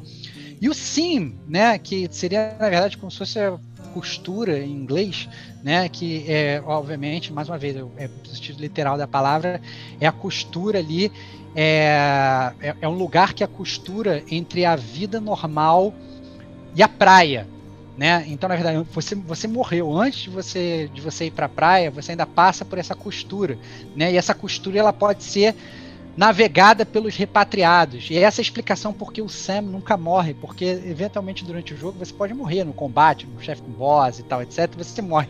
Aí quando você morre, você meio que se vê num lugar meio etéreo. E aí você corre atrás de uma costura e você se acha, você consegue se puxar de volta para o mundo normal, como se fosse com uma corda, né? Então o, o, o e aí, obviamente, depois o jogo explica por que, que tem algumas pessoas que são repatriadas ou não e tal, etc. Porque tem algumas pessoas que têm esse poder de voltar. Inclusive, o Sam ele é muito louvado, ele é um dos escolhidos para fazer essa jornada toda, que todo mundo fala, não, cara, mas você que tem que ir. E aí, daí é um dos, um dos modos de convencer o Sam, que, cara, quando você morre, você volta, cara. Você não, não, não você morre. Não tinha percebido isso antes? Você consegue retornar e tal, não sei o que. Então, caraca, você é o cara perfeito para poder se aventurar no mundo e tal. E aí que você decide, né? Ajuda ajuda da, da, da início nessa jornada. O, até aproveitando aí, só a, a tradução PTBR ficou emenda, né, essa parte. Emenda? É, Olha emenda. aí, viu? Olha aí. É, a costura é, não tá errado, assim. não, mas é, ele ficou traduzido é. como emenda. Que funciona pra... também, né? Que funciona. É, funciona da mesma, da mesma forma, né? É, a tradução do, do, do, do do, do, Kojima acaba sendo bem literal, né? O que ele quer fazer é a, é a colcha de retalhos do, do plano psíquico. É, lá, é óbvia, né? né? É, é, tipo ser bem óbvia mesmo. É bem óbvio. É, muito óbvio nesse jogo. Se, se você não entendeu, tá aqui o nome. É, mas, é, é, é, mas, é, mas esse é o ponto. Mas ainda assim, como não é um, como é um mundo criado do zero, é um mundo que não existe, ainda assim você tem que às vezes parar para entender aquilo ali, né? Não é o, o, nome é óbvio, mas o nome tem que ser óbvio, porque se não fosse o nome óbvio, as pessoas teriam ainda mais dificuldade de entender pela forma como a história é contada, né? Então isso acaba sendo um, um pouco complicado aí no jogo. É, é, é só uh, falando do, do supporting do, do, dos personagens que a gente tem ali.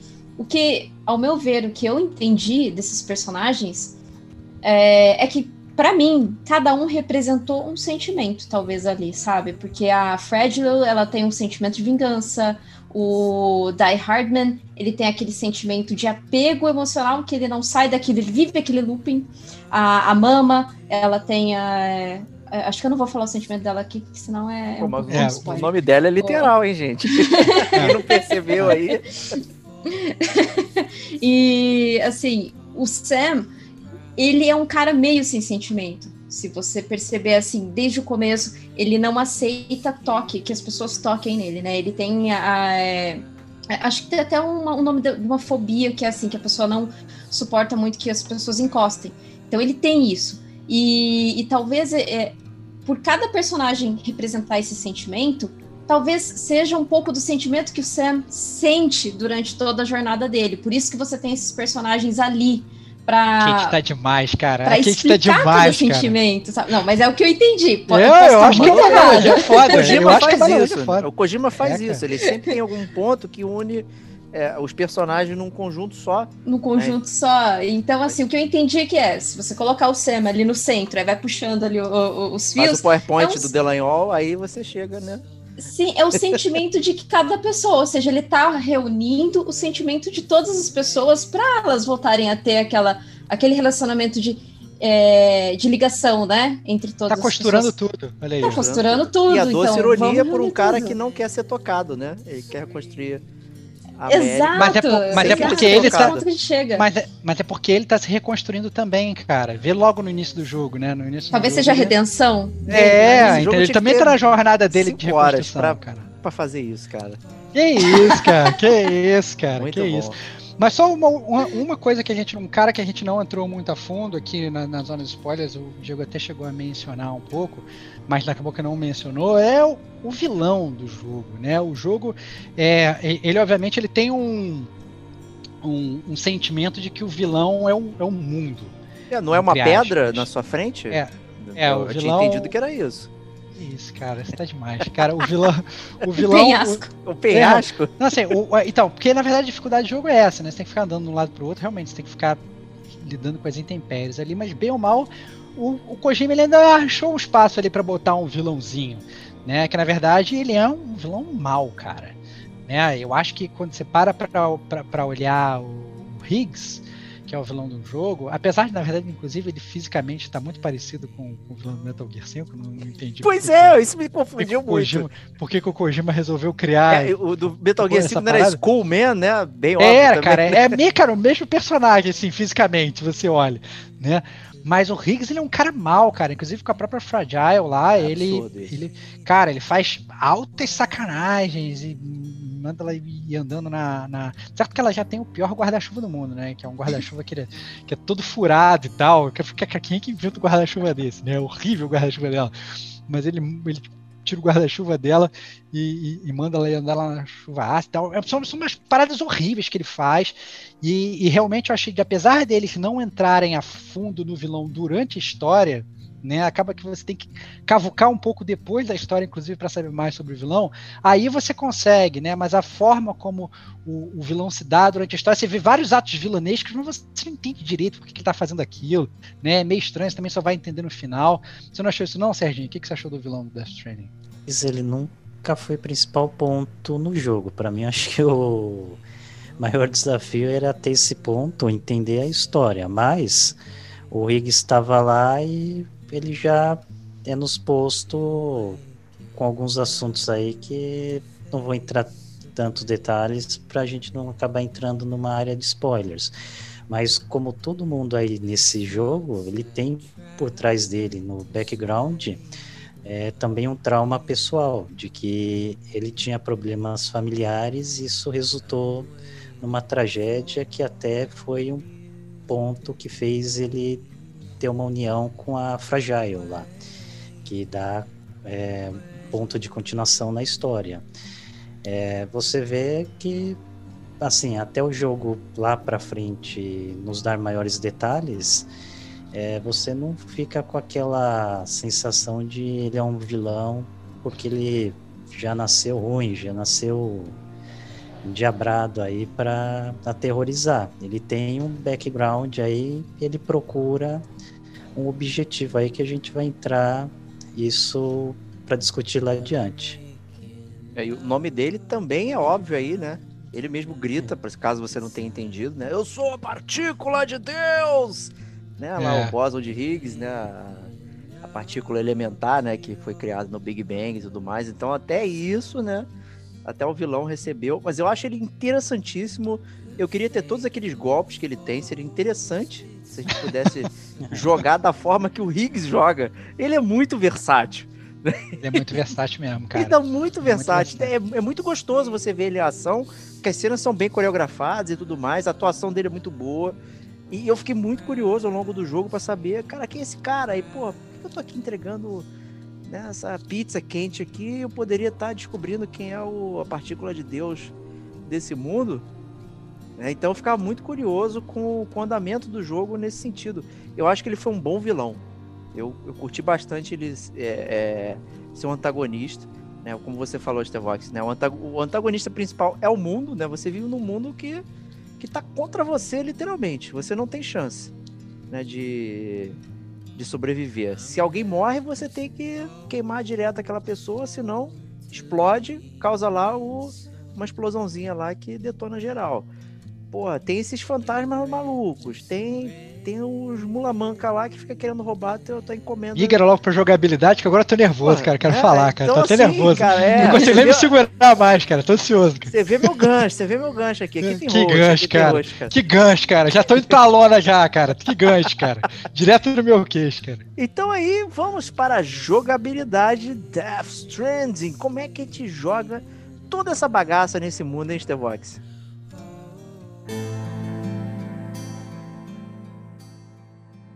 Cara, essencialmente ele é um jogo. Eu entendo o Diego ter odiado o jogo, porque ele é um jogo sobre o que o Diego mais odeia na história dos videogames, que são fat quests.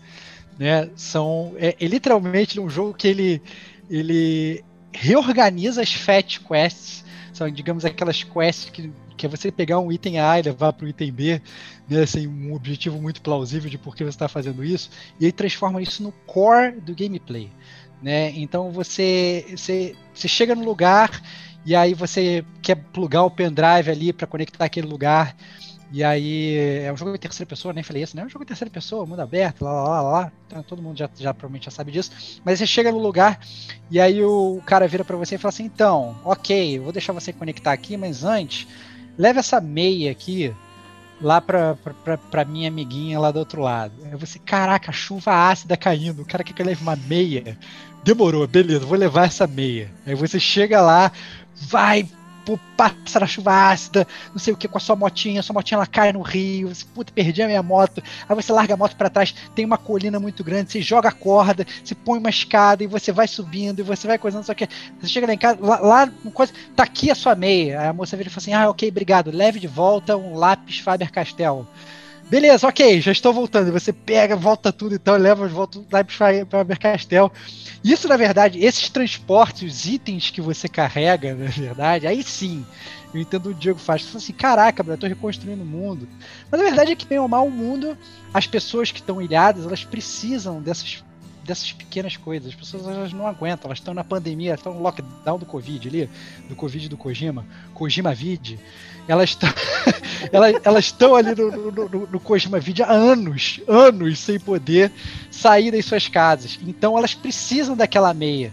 Elas precisam daquele PlayStation. Cara, cara tem aquele prepper que ele fica te pedindo PlayStation. Falam, vai lá e pega um PS Vita pra mim que os mulas roubaram. Falei, caraca, cara, eu vou, brother, eu vou. Porque eu ia precisar ter um, um PS Vita. Eu sei que é um peso de papel hoje em dia, mas, cara, porra, cara, você precisa ter um PS Vita na sua pandemia. Como é que você vai ficar na pandemia sem videogame? E eu ia feliz, cara. Então, eu acho que aos poucos, ao mesmo tempo que são fat quests que, que fazem o jogo se tornar mais arrastado, aos poucos você vai se envolvendo com aquilo, né? E, e, e, e eu, às vezes, quando eu ia fazer todas as quests, né? Porque assim como o Serginho como a Kate também fui praticar o jogo e tal, eu falo assim, o que, que eu acho que é mais interessante levar aqui? Né? O que, que, que é mais Será que eu vou levar medicamentos ou será que eu vou levar obras de arte? Aí eu, eu, ficava fazendo esse peso e tal. Então eu acho que a forma como o jogo funciona, é, de side quests, de fat quests para reerguer o mundo, é algo que nunca foi visto na história de videogames. Eu entendo perfeitamente o Diego ter odiado isso. Não, até a main quest era fat quest. Você tinha que ficar levando Verdade. também coisinhas para as pessoas poderem te aceitar e, e, e, é, e você prosseguir com a história. É, quando você explica o conceito, o conceito ele faz total sentido. Quando está associado a, ao gameplay, e aí fica essa repetição e fica essa coisa, para mim não, não clicou, sabe? Eu, eu entendo vocês, mestres platinadores aí, que querem fazer 380 entregas e tudo mais. Né? A Kate falou, pô, quero entrega S Plus, eu não quero perder meu emprego. Né? Eu quero. Imagina só, né? O aí que lá fala que, que tipo não curtiu a minha entrega, né? Que tipo de pessoas você quer contratar pro seu time? A Kate ou o Diego, que quer, quer ficar de bobeira? Só eu isso entrego é a pizza eu toda faço, fudida. No, no... É, cara. Porque você que, tá o Diego é aquele entregador de pizza, Ai, quando Deus. você abre a tua pizza toda mexida, o queijo saiu pra A mussarela fora. tá grudada no... É, cara, pelo amor de Deus, cara. Pelo amor de Deus, cara. Então, mas fala aí, Kate, você curtiu essa dinâmica das side quests aí? Você normalmente tem uma opinião dual. Normalmente você faz tudo, mas reclama. Então eu queria saber se é o é mesmo porque, caso. É, é, porque assim, é, já, já que eu tô ali, tô jogando, tô, tô fazendo as coisas, Já que gastou também, né, Kate? Gastou, né? Gastou pra comprar. Na verdade, eu ganhei esse jogo, Olha, mas assim. Olha já, aí, já que melhor tá aqui, forma de ganhar jogo. Dinheiro tá sentimental, aqui cara. e tal, Dinheiro é. sentimental, cara. Vou, vou fazer jus, eu vou, vou. É que eu tenho muito essa coisa de completionismo, sabe? Por mais que seja ruim, mas eu quero platinar, eu quero pegar tudo, eu quero fazer tudo. E, e daí eu, eu montei uma, uma rede ali de, de que você conseguia fazer aquela viagem, como fala? Zipline, umas tirolesas. Isso, tirolesas. Tirolesa. Eu montei umas tirolesas ali que ficou 10. Eu consegui ir de um ponto para o outro em menos de dois minutos, assim, em ponto bem distante. Então, assim, eu fiquei tão orgulhosa daquilo. Eu falei, pô, É então isso. agora eu vou usar para platinar esse negócio. Porque, É assim, é, o jogo ele é dividido em capítulos. E quando você chega no capítulo 2, é um capítulo muito extenso. E o mapa também é o maior, né, ali no capítulo 2. E, e daí eu fui fazendo a. fui construindo também o. o- o- todo. Ah, as- pavimentando, né? Todos os As locais para fazer as, as quests com o caminhão, né? Porque às vezes você tem que levar um peso muito a- além daquilo que você consegue carregar, então você só consegue fazer com o caminhão. E para você ir mais rápido é só com, com a pavimentação, e para você conseguir cinco estrelas é só com a Ok. pavimentação. Ok. Ah, mas eu vou reclamar disso na zona de spoilers, hein? Já vou deixar o aviso aqui. Que isso, cara? Mas, que assim, É, eu, na zona de spoilers. Assim, o. Gostei do conceito, gostei do conceito, mas chega uma hora que esse conceito fica um pouco ah, repetitivo, diria, assim. Mas eu tô sendo muito, talvez. Eu tenho uma provocação pra você, Kate. Você Assassin's teria se Creed. tornado uma mula? É. Por entregas? Pô, É Pode isso. ser, mas é verdade. Se É, você entrar, se você entrar nessa questão, por que não, né? É, acho talvez que você tenha esse ficado que é o viciada perigo. ali. E vou até rolar a bola Não. pro Serginho, é, porque é, o, o que eu achei mais legal é que eles unem muito bem, mais uma vez, uma coisa que eu aqui no Gamer com a gente eu gosto de, de louvar, o gameplay com a história, né? Porque como falou a Kate, você começa a jogar no mundo, o teu mundo ele não tem nada. Literalmente não tem nada. Ele só tem umas mulas que ficam querendo roubar as tuas, as, as tuas cargas. Tem os BTs lá, os espíritos ficam voando, querendo te explodir. Né? Você tem um milhão de montanhas é, é, intransponíveis. É, e aí, aos poucos, você não só você vai conectando essas cidades, como você vai montando infraestruturas naquele mundo. Você tem como se fosse uma, uma impressora 3D de bolso, né, que você, sei lá, consegue construir uma ponte. Você vai se constrói uma ponte, passar por um rio. Às vezes é difícil, porque você tem aquele rio gigantesco, ele fica, cara, como é que eu vou passar? Então a primeira vez que você passa, cara, você pega uma escada, você joga a escada no rio, e aí você vai, você tropeça, às vezes o rio passa mais forte, um lugar mais fundo, ele leva a tua escada embora e tal, não sei o que. Depois, quando você conseguiu bastante recurso, você vai, você constrói uma ponte, você constrói uma torre, você constrói uma tirolesa, você constrói por uma puta avenida, uma highway. Cara, é muito foda isso, cara. O mundo não tem nada. E no final do jogo, sei lá, à medida que o jogo progride em termos de, de- de gameplay, cara, você tá de boa, tá a mula lá querendo te atirar, e você tá no alto de uma highway lá pilotando e tal, com, a- com a- com o teu bracinho pra fora do caminhão e tal, numa nice, levando a tua entrega, entendeu? Tá a mula querendo atirar em você, e você tá, tá aquele BT querendo explodir você, e você passa de tirolesa do lado dele, uh! Ele É. nem vê e tal, você passando. Você só vê que ele tá gritando ali embaixo, você passando de tirolesa ali em cima dele, sabe? Dá, dá uma cuspidinha pra baixo, assim. Toma aí, trouxa. Você passa ali de boa. Cara, é muito foda, porque você não só se reconstrói essa, essa conexão entre as pessoas, você vai vendo que as pessoas elas vão se abrindo pra você, você vai vendo que é, é- é a, a- a personalidade, aqueles hologramas, que antes eram só hologramas, eles, eles aos poucos eles vão se abrindo, eles vão falando mais coisas, eles vão te mandando mais e-mail, eles vão se comunicando, você vai reunindo a sociedade. E não só em termos de relação interpessoal, como também em termos de, de- uma relação física ali realmente. Você vê aquele mundo que antes era um nada, como o Diego falou, e esse é o meu ponto. Né? É, se você fazer um paralelo com o mundo Metal Gear 5, o mundo Metal Gear 5 era um nada e continuava um nada. Você continuava com o Station A, depois um Station B, e você ir do Station A para o Station B era realmente uma merda, era chato. Você pegava seu cavalo, pegava um, etc. E ficava. Mas no, no Death Stranding, não. Você vai literalmente reconstruindo aquele mundo da forma que você achar melhor. Esse é o ponto. Você joga o seu mundo de uma forma e, e o outro player tá jogando do, do, do, do, modo dele e tal, e você que decide, não, eu quero botar uma, uma ponte aqui, ou não, não preciso de uma ponte aqui. Aqui eu quero, na verdade, botar tal outra coisa. Não, essa parte aqui eu vou fazer toda de motinha, essa parte aqui eu vou fazer toda de, de, de, de, de uns drones que você coloca, como se fosse um robozinho que vai andando, faz a entrega para você. Que quebra Caraca. tudo, né? Nunca chega a entrega intacta, é um absurdo isso. ah, isso é verdade. Não funciona é porque drone. você confia no seu drone. Pra é. o drone funcionar bem, é aí que tá. Eu mandava ele subir a montanha bem. com cristal, é, né? Vidro de é cristal. É óbvio, não dá, não dá. Não dá. Ó, a da pizza. A louça da, da vovó, cara. Você mandava a louça da vovó junto com, com, com, com, com, com o drone, não dava. Não, cara, porque se você tiver as estradas construídas, você aumenta a probabilidade, sim, por exemplo. Sim, eu, até queria passar a palavra pro Serginho, mas eu queria deixar o depoimento da pizza. Que o cara foi reclamar comigo por e-mail, maluco. Falou, porra, essa pizza aí chegou chegou detonada. Eu quero, eu quero você, você tem outra chance para entregar uma pizza. Eu falei, não vou entregar porra nenhuma, rapaz. Você tá maluco? Isso, eu tô salvando a América, vou entregar pizza para você. não vou fazer isso não, cara. É só cara, um herói. Que... Para, para pra pensar, cara. Para pra pensar, cara. O cara mandou Imagina... um e-mail pra reclamar, cara. Que Excelente, cara. Esse... Cara, reclamações sempre vão existir, não, cara. Esse fora, é o ponto. Cara, Mas, cara, reconstruir a América. Que forma melhor de reconstruir a América do que com pizza, cara? Olha que sensacional essa parada, cara. É, a mensagem que isso traz, cara. Olha só, não adianta nada. É, é, levar a pizza é tão importante. Você recebe o mesmo número de estrelas do que levar um medicamento, cara. Porque as pessoas elas precisam dessas coisas. É. Entendeu? Faz o paralelo com, com, o mundo de hoje, cara. Hoje o nego saindo e se contaminando. não, não, não. porra. Hoje o nego saindo e querendo se contaminar por besteira, cara. Porque o nego precisa da pizza. Entendeu? É foda, o nego, não, quer, é nego quebra, quebra, quebra a pandemia, quebra o lockdown pra ir comer pizza no bar, brother. Porque a pizza é tão importante quanto a saúde deles, cara. Olha como essa parada é real, cara. É surreal. E olha que o Kojima fez isso tudo antes da pandemia, cara. É muito surreal quando você faz esse. A mensagem que o jogo traz e como o Kojima analisou bem a sociedade, cara. E como a gente olha os entregadores, cara.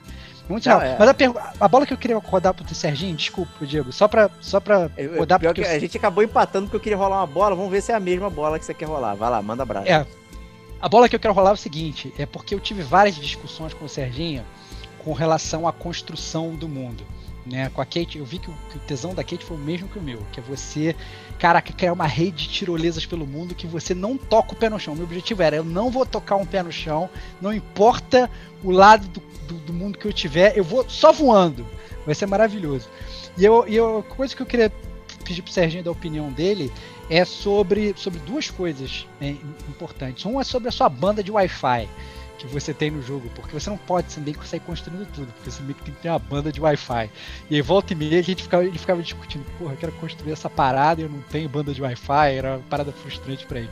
E dois, na verdade, que é uma forma que você é, é que você é, que é, digamos, na verdade, a parte multiplayer do jogo, que eu acho que é legal falar, que você, na verdade, você não, você não interage com outros players, mas os construtos dos players no mundo deles vêm para o seu mundo e do seu mundo vai para os vai pros outros. E aí você faz, inclusive, votações e tal. Então eu lembro que eu tinha uma tirolesa que eu tive que subir uma montanha, filha da puta, que eu botei lá no alto. Fala das contas, minha tirolesa tinha 2 milhões de likes. Que é um mundo. Olha, cara, o Kojima no meio da pandemia ele tá se baseando que em likes, cara. Olha que parada real, brother. Olha que parada real que o Kojima criou. Que é exatamente como a nossa sociedade funciona hoje. E aí você tem que fazer ao mesmo tempo que você vai montando o seu mundo, você usa os construtos dos outros baseados nos likes. Eu achei isso muito foda. Eu quero saber o que o Serginho achou dessa parada. Eu também quero saber o que o Serginho achou dessa pergunta aí. Que era a mesma que eu ia fazer. Cara, a gente tem muita sintonia de Max. muito bom, cara. Vamos lá. Ó, é... Durante o jogo, claro, nas primeiras horas lá, eu acho que eu perdi um pouco do foco de que construções é, favoreceriam muito o meu mundo, minha locomoção e fazer as milhares de side quests para chegar tão almejada platina que é lá para frente, né?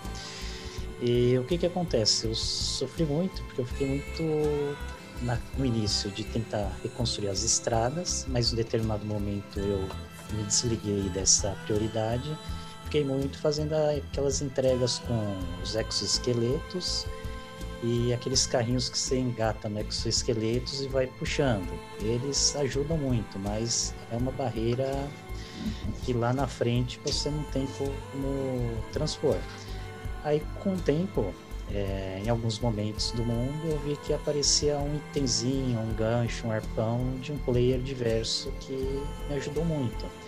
Aí eu lembrei de uma propaganda e um marketing sempre foi aquela: construa muitas coisas para você, que essas coisas podem ajudar os mundos de outros players e coisas de outros é, players vão aparecer no seu mundo aleatoriamente para te ajudar. Aí eu comecei a construir diversas, é, vamos dizer assim, estruturas para facilitar, por exemplo, pontes, é, abrigos, só que não em grandes escalas. Aí o que, que aconteceu? Eu falei, ah, vamos focar numa coisa que é muito boa, é estradas. Eu fui construindo, elas são excelentes, ligam praticamente três pontos do mapa e praticamente um fica meio ponto cego. Aí nesse ponto cego, já dando um spoiler meio de geografia do mundo, é aquela parte que é montanha e tem neve. E a neve também tem um efeito de degradação dos seus equipamentos chuvas. Foda. Mais uma mecânica que para mim no início pegou muito. Eu sempre fiquei naquela tensão de qualquer viagem ou transporte, entrega ou volta para base, andar com uma tonelada de latinhas de spray para não perder o que eu tinha comigo ou até desvalorizar o nível de aceitação e pontuação das minhas entregas. Aí, com o tempo, eu fui discutindo. Falei assim: Ô Stevox, e aí, caramba? Tu fez o que no ponto tal do mapa para facilitar a tua vida? Ele falou: Cara, eu usei umas tirolesas lá. Aí eu falei: Pô, acho que esse treco aí vai ajudar muito aí. Eu vou fazer uns testes. Aí eu montei uma, duas. Falei: Nossa, como é que isso aqui é excelente? Passa por uma áreas que tem é, um nível quiral muito alto, que você passa por lá, você vai ter que enfrentar as entidades, vai ser stealth, você vai perder muito tempo, você vai perder mercadoria, você pode ser pego e mandado para emenda para ter que fazer todo o retorno e fazer um rollback, voltar, vamos dizer assim, praticamente no ponto de início. Claro, vou seguir essa linha, continuei só que aí logo depois eu cheguei no gargalo mesmo, que seria a banda de internet, né? Seria quando você tem tua casa, mais uns três familiares, aí um tá no Playstation, um tá na TV, outro tá no Xbox, todo mundo usando a rede lá e ninguém consegue fazer nada direito. E aí você, com o tempo, também tem que, se não evoluir ao máximo suas conexões você tem que levar, você tem que levar a fibra, cara. Tem que levar a fibra para aumentar a tua banda, cara. Olha lá. É, é mole, cara. Caraca, cara, tudo se conecta, cara. É muito o... bom, cara. Eu tenho um relato disso aí. É... Tem aquela frase icônica lá do campo dos sonhos, né? Se você construir, ele virá, né? Então, as coisas vão acontecendo conforme você vai construindo, né? No início eu tava super é, porra, vou construir estrada. Porra, fiz abrigo, fiz estrada, fiz não sei, uma porrada de coisa. Aí tem, uma, tem um momento que comecei a cansar. Né, que a gente falou, tem uma barriga ali no início do jogo que você tem muitas missões, não sei o quê. Você fica boa parte do, do, do aquele início do jogo só de um lado pro outro, né? E é você pra te ensinar a fazer as coisas e você acaba realmente construindo. De repente chegou uma hora que eu tava de saco cheio. Eu falei, cara, não aguento mais essas paradas. E eu acho que eu fiquei num servidor muito bosta, porque rolou vingança. Porque quando chegou perto do final do jogo, as tirolesas não ligavam a nada. Tinha uma tirolesa ali, eu falei, agora que eu vou subir na tirolesa dos amigos e vou descer. Eu chegava lá, essa tirolesa não liga a lugar nenhum. É, eu acho que eu vivi essa vingança. É porque você do... tem que criar as suas tirolesas, cara. Aí os caras cara, criaram cara, tirolesa sem ligar a lugar nenhum, cara absurdo isso. Não, eu quero me cara. aproveitar. Eles criam algumas que aparecem para você. É, cara. Você cria as suas, porra, não, pra não, conectar com a deles. Eu não. queria ser um Cara, olha só. cara. Eu tô ali. Eu, eu tenho eu certeza de compartilhar. que foi vingança é isso que eu quis dizer. por causa da pizza. Tem certeza que foi vingança por causa da pizza, Brad. Levou a pizza cagada, nego não, não construiu uma parada da maneira pra players, você. Eles pararam de construir coisa pra mim, cara. Ali não, não, parece que é um tipo de vingancinha. No início, cara, estrada, maneira, não sei o que, porra, tudo pavimentado. De repente, é, parou de acontecer, né? Porque eu parei de fazer isso. Então, não sei se isso também é uma coisa é, é, do pareamento, sei lá, como é que funciona, se isso, se isso acontece de fato. Mas eu comecei a perceber isso, aí começou a ficar nervoso. Eu falei, caralho, maluco, eu parei de construir agora também não aparece mais nada para mim. Tudo tá quebrado, tudo tá no meio do caminho, as pessoas não estão mais é, fazendo as coisas. Né? Então eu fiquei meio, meio chateado com isso aí. Mas fala aí, Serginho, você levantou a mão aí. Talvez você tenha não tenha reparado que tem a durabilidade, né? De qualquer coisa que você constrói nesse Sim, local, com o tempo vai tendo a degradação. E aí você tem que pegar os materiais e fazendo os reparos periódicos, né? Inclusive na parte de montanhas ou onde tem chuvas, tudo estraga muito rápido lá. Que até é um efeito, um detalhe legal do jogo, que você, por exemplo, começa criando um caminhão para fazer transporte de muitas cargas ou cargas muito pesadas. Você começa a passear com ele, depois de meia hora assim, ele já começa a tinta desbotar, aparecer ferrugem mais um pouco, até uma hora começa a sair até fumaça do veículo lá. Aí você pode repará-lo, mas passou de um limite, você perde aquele veículo, definitivamente. Cara, eu senti jogando esse jogo, eu me vi nesse jogo, cara, porque eu só me lembrava do meu PlayStation quando eu morava em Copacabana, que foi arruinado pela Marizia, cara. Só isso Tá que eu lembrava, cara. Timefall, né? Só, só isso, cara. O cara fala assim: o time fall desse jogo se chama Marizia de Copacabana. Quem já morou em Copacabana sabe o que, que é. Eu não tinha um um equipamento eletrônico que durava mais de um ano. A televisão estragava, PlayStation estragava, geladeira estragava, tudo estragava por causa da porra da maresia de Copacabana, cara. Eu praia, pensei que nisso, né? Cara, não, cara, cara, eu nem morava perto da praia, cara, mas a maresia de Copacabana ela é, ela é violenta, cara. O vento leva e até acaba com todos os seus eletrônicos, cara. Eu me vi no Sunport Bridges, cara. Eu falei assim, cara, precisava ter um, ter um spray desse aqui, um spray revigorador lá, que parece um laque de cabelo, que ele passa assim, ele, ele, ele re- recupera a parada toda.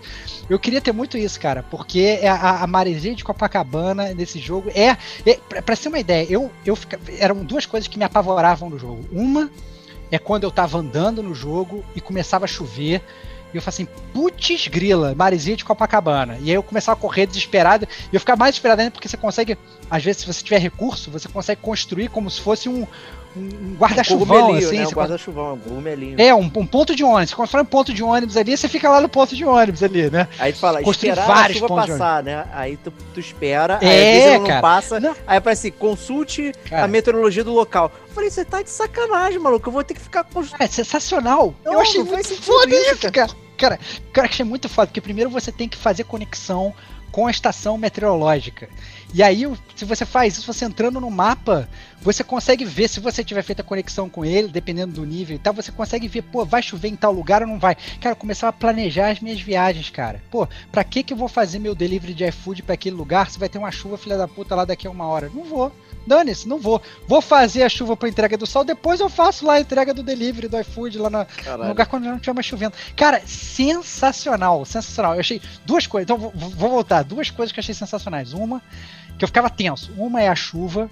Que, cara, quando começava a chover, eu, eu, é, cara, chuva deve ser o terror de qualquer entregador de delivery. Imagina você tá indo do ponto A ponto B, começa a cair aquela chuva, cara. Eu entendi, não é nem radioativa, já deve ser uma merda. Entendeu? E a chuva do Death Stranding Então é nunca peça na Então, chuva, gente. né? é óbvio, é óbvio. Cara, eu só lembrava, eu tinha um amigo, cara, eu tinha um amigo no colégio, cara. Não vou nem falar o nome dele aqui pra não, não queimar o filho dele, mas o cara, ele tinha uma atitude muito babaca.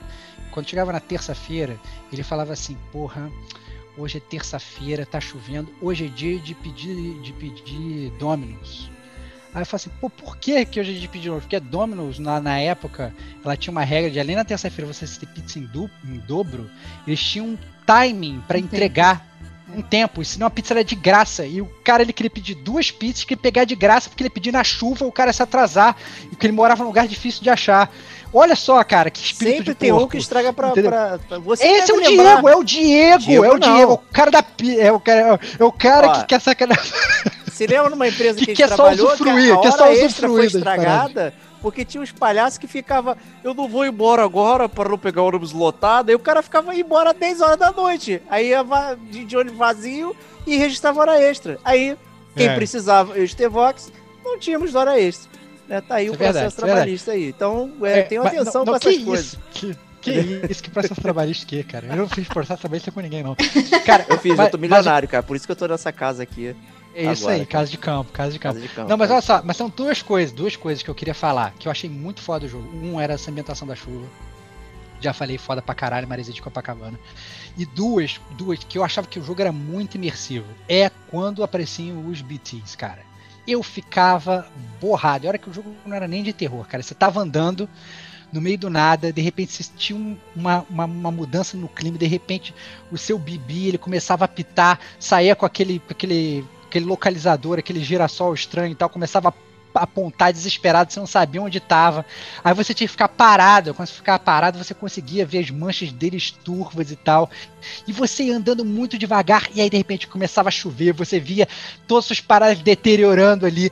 Cara, era muito foda. Cada entrega nesse jogo era uma epopeia. Eu gostei. Eu sei que o Diego odiou as Fat Quest, cara. Eu gostei pra caralho, cara. Foi muito bom. Eu não teria Isso que platinado você se descreveu é sensacional, cara. Eu não discordo. Cara, Só que pela nonagésima vez, já não é. Você já tá de Sensacional, cara. cara. Você Você na não, missão pela 380, cara. Aí Cara, você já tá pela miss- cansado.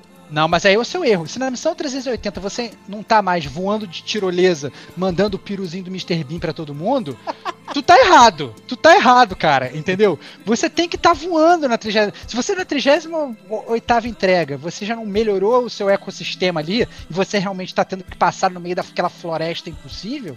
Caraca, eu entendo você. O jogo vai ficar insuportável. Mas você tem que gastar um tempo do jogo, porque o jogo é sobre isso. O jogo é sobre reconstrução. O jogo não é só sobre você Ah, levar o pendrive. É, Entendeu? Você tem que fazer o pendrive e você tem que usar a jogabilidade do jogo pra te ajudar. Depois que você faz isso, cara, tu passeia no jogo. A primeira vez que você passa é sempre uma merda. É sempre difícil. Você vai chegar, você vai ter que cruzar o, o Mar Morto lá pra conseguir chegar. Você vai ter que passar por cima do Monte Everest. Bom, depois que você chegou ali, meu amigo, eu chegava lá em qualquer lugar que eu chegasse, eu já construía minha tirolesa. Tá aqui, eu como se fincando a bandeira na lua. Então, plou, tá aqui a minha tirolesa. A partir de agora, daqui em diante, eu vou construir uma rede de nem tirolesas piso no chão. eu vou nem piso no chão, vou flutuar que nem Superman, não quero nem saber e tal. E era assim, cara. Cara, eu achei do caceta a jogabilidade desse Eu jogo. entendo tudo isso, eu cara. entendo Fat Quest e tal, mas porra, cara, bom pra Eu caramba, acho que esse cara, jogo ele tem muitos caramba. sistemas. Eu, eu acho que tava na hora da gente abordar isso aqui. É, se tem um jogo que a gente reclamou aqui no. Eu, pelo menos eu, né? Detonando agora do Red Dead Redemption. Acho que já houve dois até, inclusive, pra falar disso, né? Pra você ver o nível que é. E é um jogo que tem milhões de sistemas, milhões de botões. Né? Já é um saco. Tu quer subir no cavalo, dá um bico nele, dá um coice e acabou. Game over. Né? Você nunca, nunca sabe qual botão você tem que apertar. E aí chega o Death Stranding, cara. Você fica toda hora, eu- 40 horas de jogo, ainda tem coisas no manual que eu tenho que apare- que eu tenho que ler pra saber, ah, se você quer se equilibrar, se você quer não sei o que. Eu falei, gente, chega de sistema, cara, pelo amor de Deus. É, eu acho que tem muita coisa acontecendo. Eu entendo que é maneiro, eu entendo essas paradas é, que fazem sentido com o mundo, com o contexto, com a história. Eu só acho que quando você tá na quadragésima hora fazendo isso, já, já tá muito cansativo. Pra mim foi muito cansativo. É, então, mas é um jogo que tem muitos sistemas. Eu acho que isso pode ter diluído a experiência pra mim. Não sei. Queria ouvir da Kate aí. O que, que ela acha? É, a princípio, sim. Conceito, a conceito do que ele trouxe, do, do que ele aplicou na jogabilidade. É, é bom, sabe? O conceito, ele é bom. Só que é o que você falou, chega uma hora que você já tá um pouco saturado daquilo, sabe? É, tudo bem que tem aquela questão do gráfico ser bonito, as paisagens serem bem bonitas, e daí naquele momento que você tá andando começa aquela música, pum. Quando você já tá cansado, começa aquela música. E acho que esse é o timing perfeito que fizeram, sabe? Jogar aquela música excelente, sensacional para você poder apreciar aquela paisagem.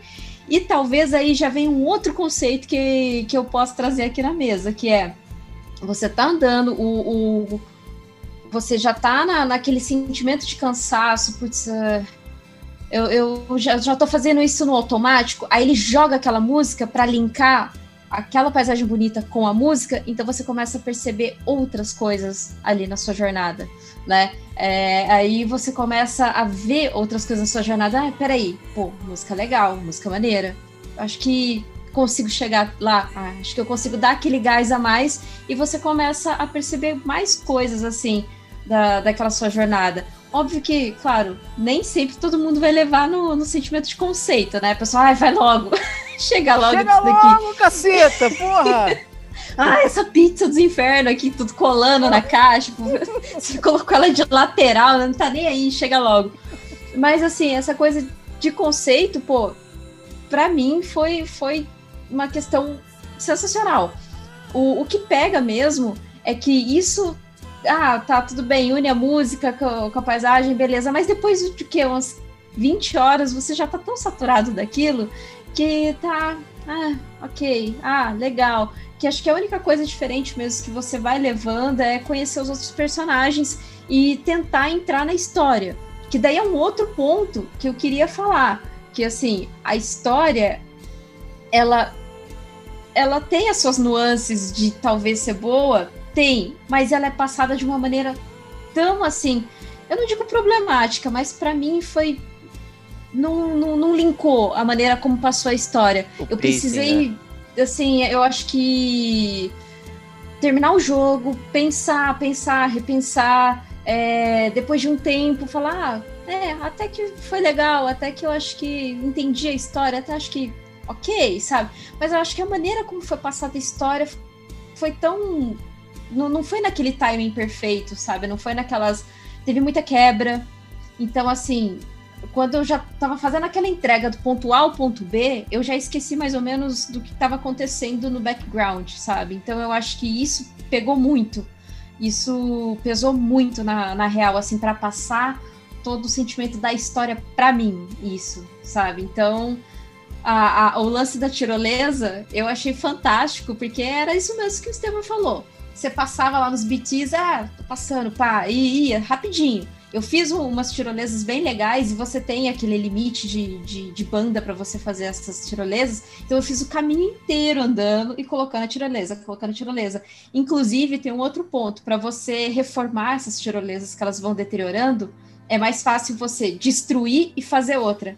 Porque ela leva muito ponto quiral. O ponto quiral é você usa para outras coisas, sabe? Para craft de outras coisas. Então era mais fácil você ir lá no computador, pegar uma tirolesa que alguém doou e você ir lá destruir a que tinha e colocar outra. Olha Fica aí, é um macetão, hein? Para quem eu- for jogar. Eu, eu discordo do Diego que eu acho que tem muitos sistemas esse jogo. Eu concordo quando ele fala do Red Dead Que Redemption. isso, cara? O 2. Eu Dicas que tem Dead- tanta coisa, Nossa, cara. Pelo amor de Deus, cara. Eu, eu, eu, eu, eu discordo. Eu achei que, na verdade, depois que você aprende, é super intuitivo e você se lembra. Eu não tive nenhum problema, de verdade, não tive mesmo. Não tive nenhum problema. É, ao contrário do Red Dead Redemption 2, que eu, eu concordo com você com, com gênero, número grau. É, no Death Stranding, depois que eu aprendi, nossa, eu já sabia tudo. Eu tinha os atalhos para pegar item e tal, e abrir a rodinha, já sabia onde estava tudo. Nossa, cara, eu, eu passei no jogo, cara. Eu gostei, gostei pra caceta. Eu gostei muito de tudo. É, mas assim, eu faço minhas as palavras da Kate. Eu acho que um, o timing de roteiro de você andando no mundo e aí de repente, sei lá, pum, entra aquela música foda. Você chega, você tem que cruzar uma montanha foda pra chegar numa cidade que tá no outro lado do vale. Aí você sobe, sobe, sobe, sobe, sobe. Você chega no ponto da montanha e agora só tem que descer a montanha, mais tranquilo e tal, não sei o que. Você vê a cidade lá longe e tal, não sei o que. Você começa a descer e entra aquela música. Puta, cara, a direção criativa do Kojima e as músicas escolhidas. Bom pra caralho. Achei bom pra caceta. Gostei pra caralho. É, esse pacing também concordo com você e com, com você, Diego, e com você, Kate. Eu acho que o pace do jogo é muito ruim. Eu acho que, na verdade, a própria história, eles te dão um, um trongolhão de história no início do jogo, que você fica vendo 30 minutos de CG. Parece Metal Gear Solid 4. Aí depois você tem um boom, fica horas jogando sem ver nada. Até e ainda mais se você ficar fazendo as side quests. Né? Se você- só de você ficar fazendo a história normal, você já fica. Se você parar fazer side quest, então é muito tempo de gameplay. Aí depois, quando você chega na próxima fase da história, você fica mais três horas sentado. Então eu acho que isso talvez seja onde o Kojima tenha falhado, né? Como contar esse jogo, como medir melhor esses capítulos, como melhor organizar esse gameplay, né? Eu achei que, a, mais uma vez, a integração do gameplay com a história é perfeita. Não faria melhor. Mas como que você administra esse pace entre essas coisas? Aí eu concordo, concordo 100%, eu teria eu teria eu teria mudado. Que eu acho que às vezes você fica É, às vezes, como às vezes, eu nunca, sinceramente, eu não, não, nunca fiquei cansado de fazer entrega, tá? Mas eu gostei pra caramba dessa parte dessas fat quests de entrega. Mas eu entendo uma pessoa ficar cansada de fazer entrega. Mas eu entendo perfeitamente uma pessoa ficar cansada de ver CG, até porque, como eu falei, às vezes é muita informação, você está processando ainda uma informação daquele universo que é super difícil, e de repente já vem outra, e já vem outra, já vem outra, fala, caraca, calma, cara, para, para aí essa parada que eu preciso sentar e preciso pensar sobre isso.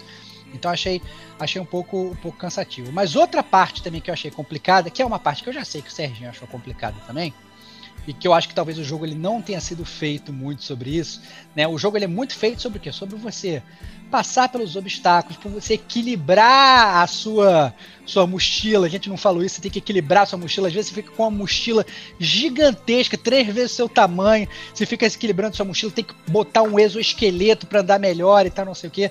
Então, assim, o jogo ele é muito sobre isso, você andar. Mas o jogo, o jogo ele não é sobre combate. Eu acho que o jogo ele não é feito para você combater. Ele não é feito para você ter, é para você fazer tudo no stealth, na manha. Você quer matar lá os BT, você consegue matar no stealth, não alerta ele. Você quer matar as mulas, tenta matar sem alertar, tenta acabar com aquele campo ali na surdina, porque quando você entra no combate, principalmente até os combates com os bosses, são os combates estranhos, que tem uma, tem uma quebra de gameplay grande, porque eu não achei que o jogo ele é feito sobre isso, entendeu? Sobre tiroteio. Tanto que é até meio estranho, você pega bala, aí fica com um milhão de munições atrás, já você tem que meio que gerenciar aquelas você munições. Você pega um foguete, né? Depois, num certo momento do jogo. É, você pega um foguete. É muito estranho, assim, o jogo ele não é feito sobre combate, mas eu acho que, assim, rolou aquela pressão de nós temos que criar um combate, entendeu? Porque é que tá...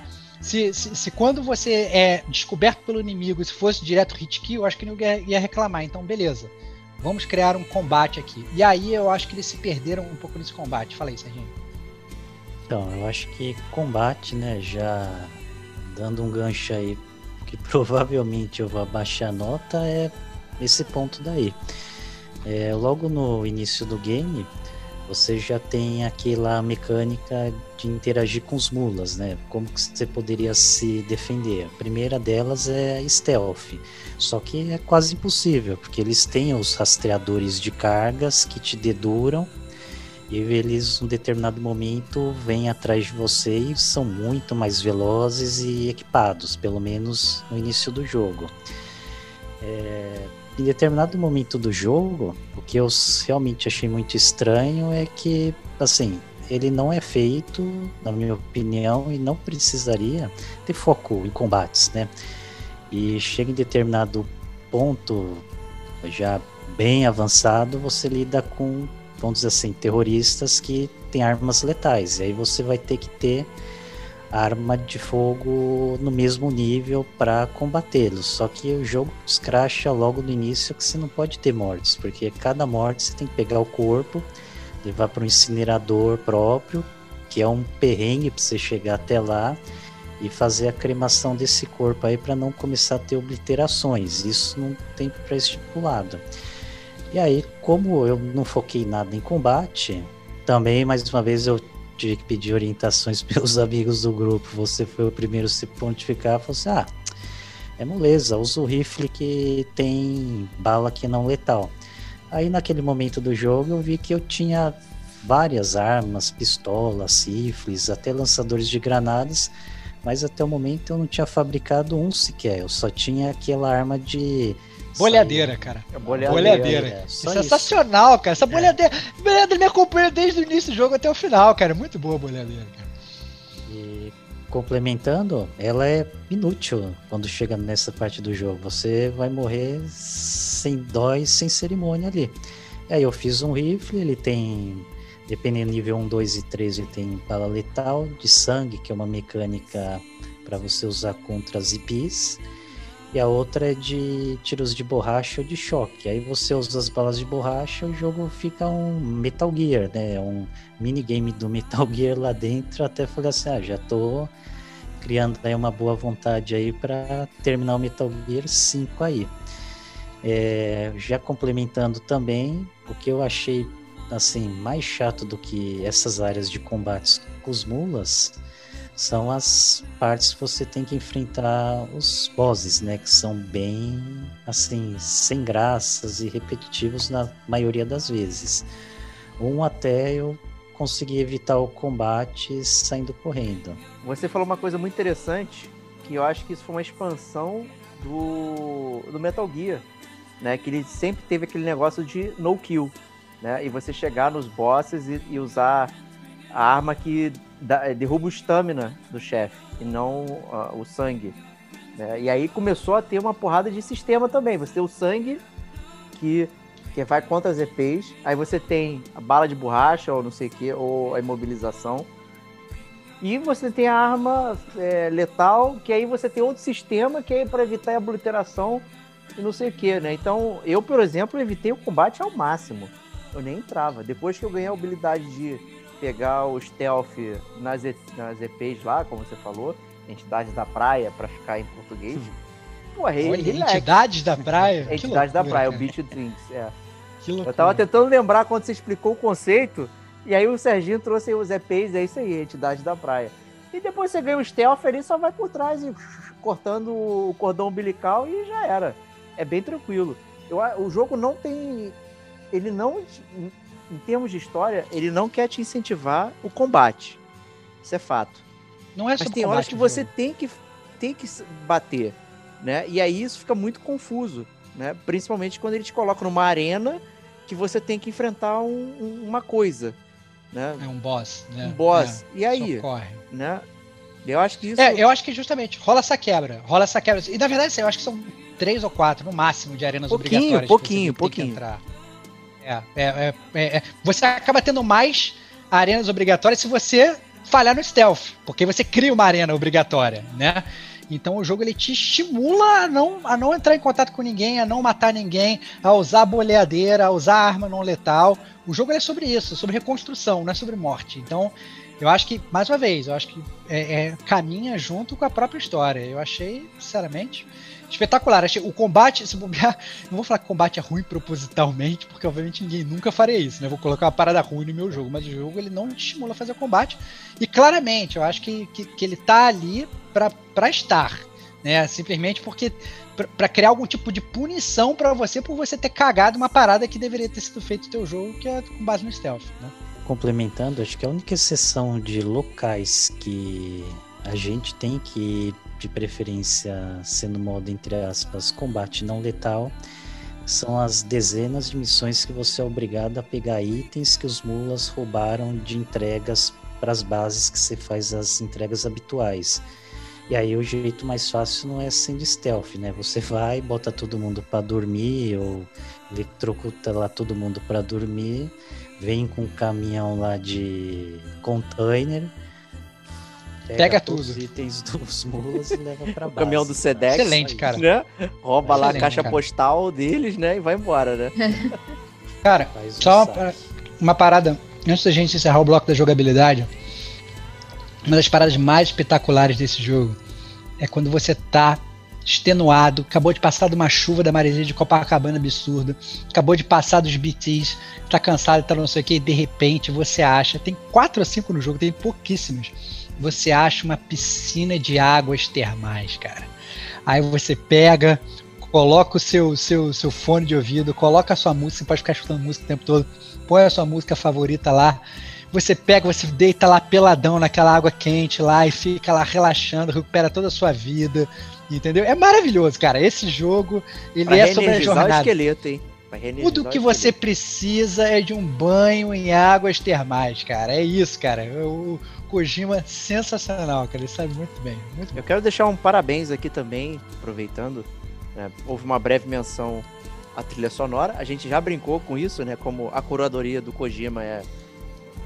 É tipo, é melhor que o Tarantino. Chupa Tarantino, né? De, de escolher a música certa, pro lugar certo, com ele tem uma habilidade absurda de escolher essas paradas.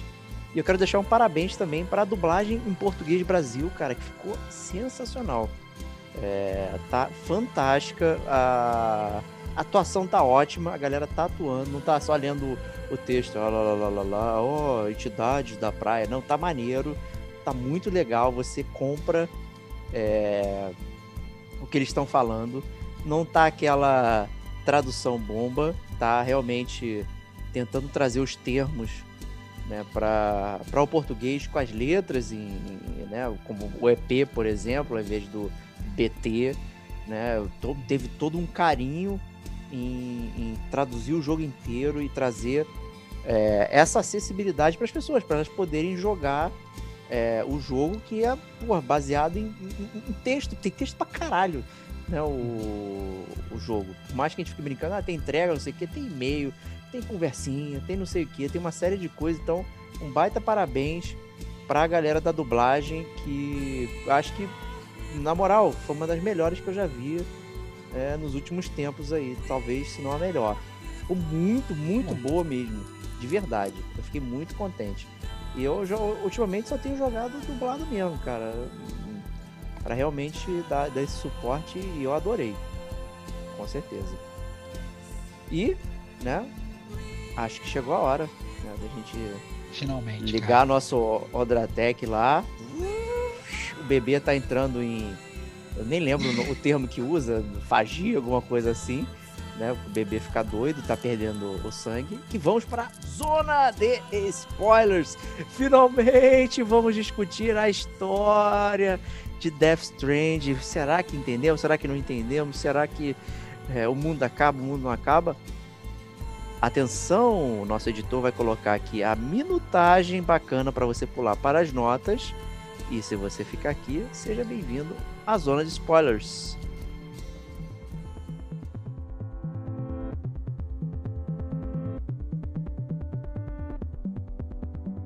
Aqui começa a zona de spoilers.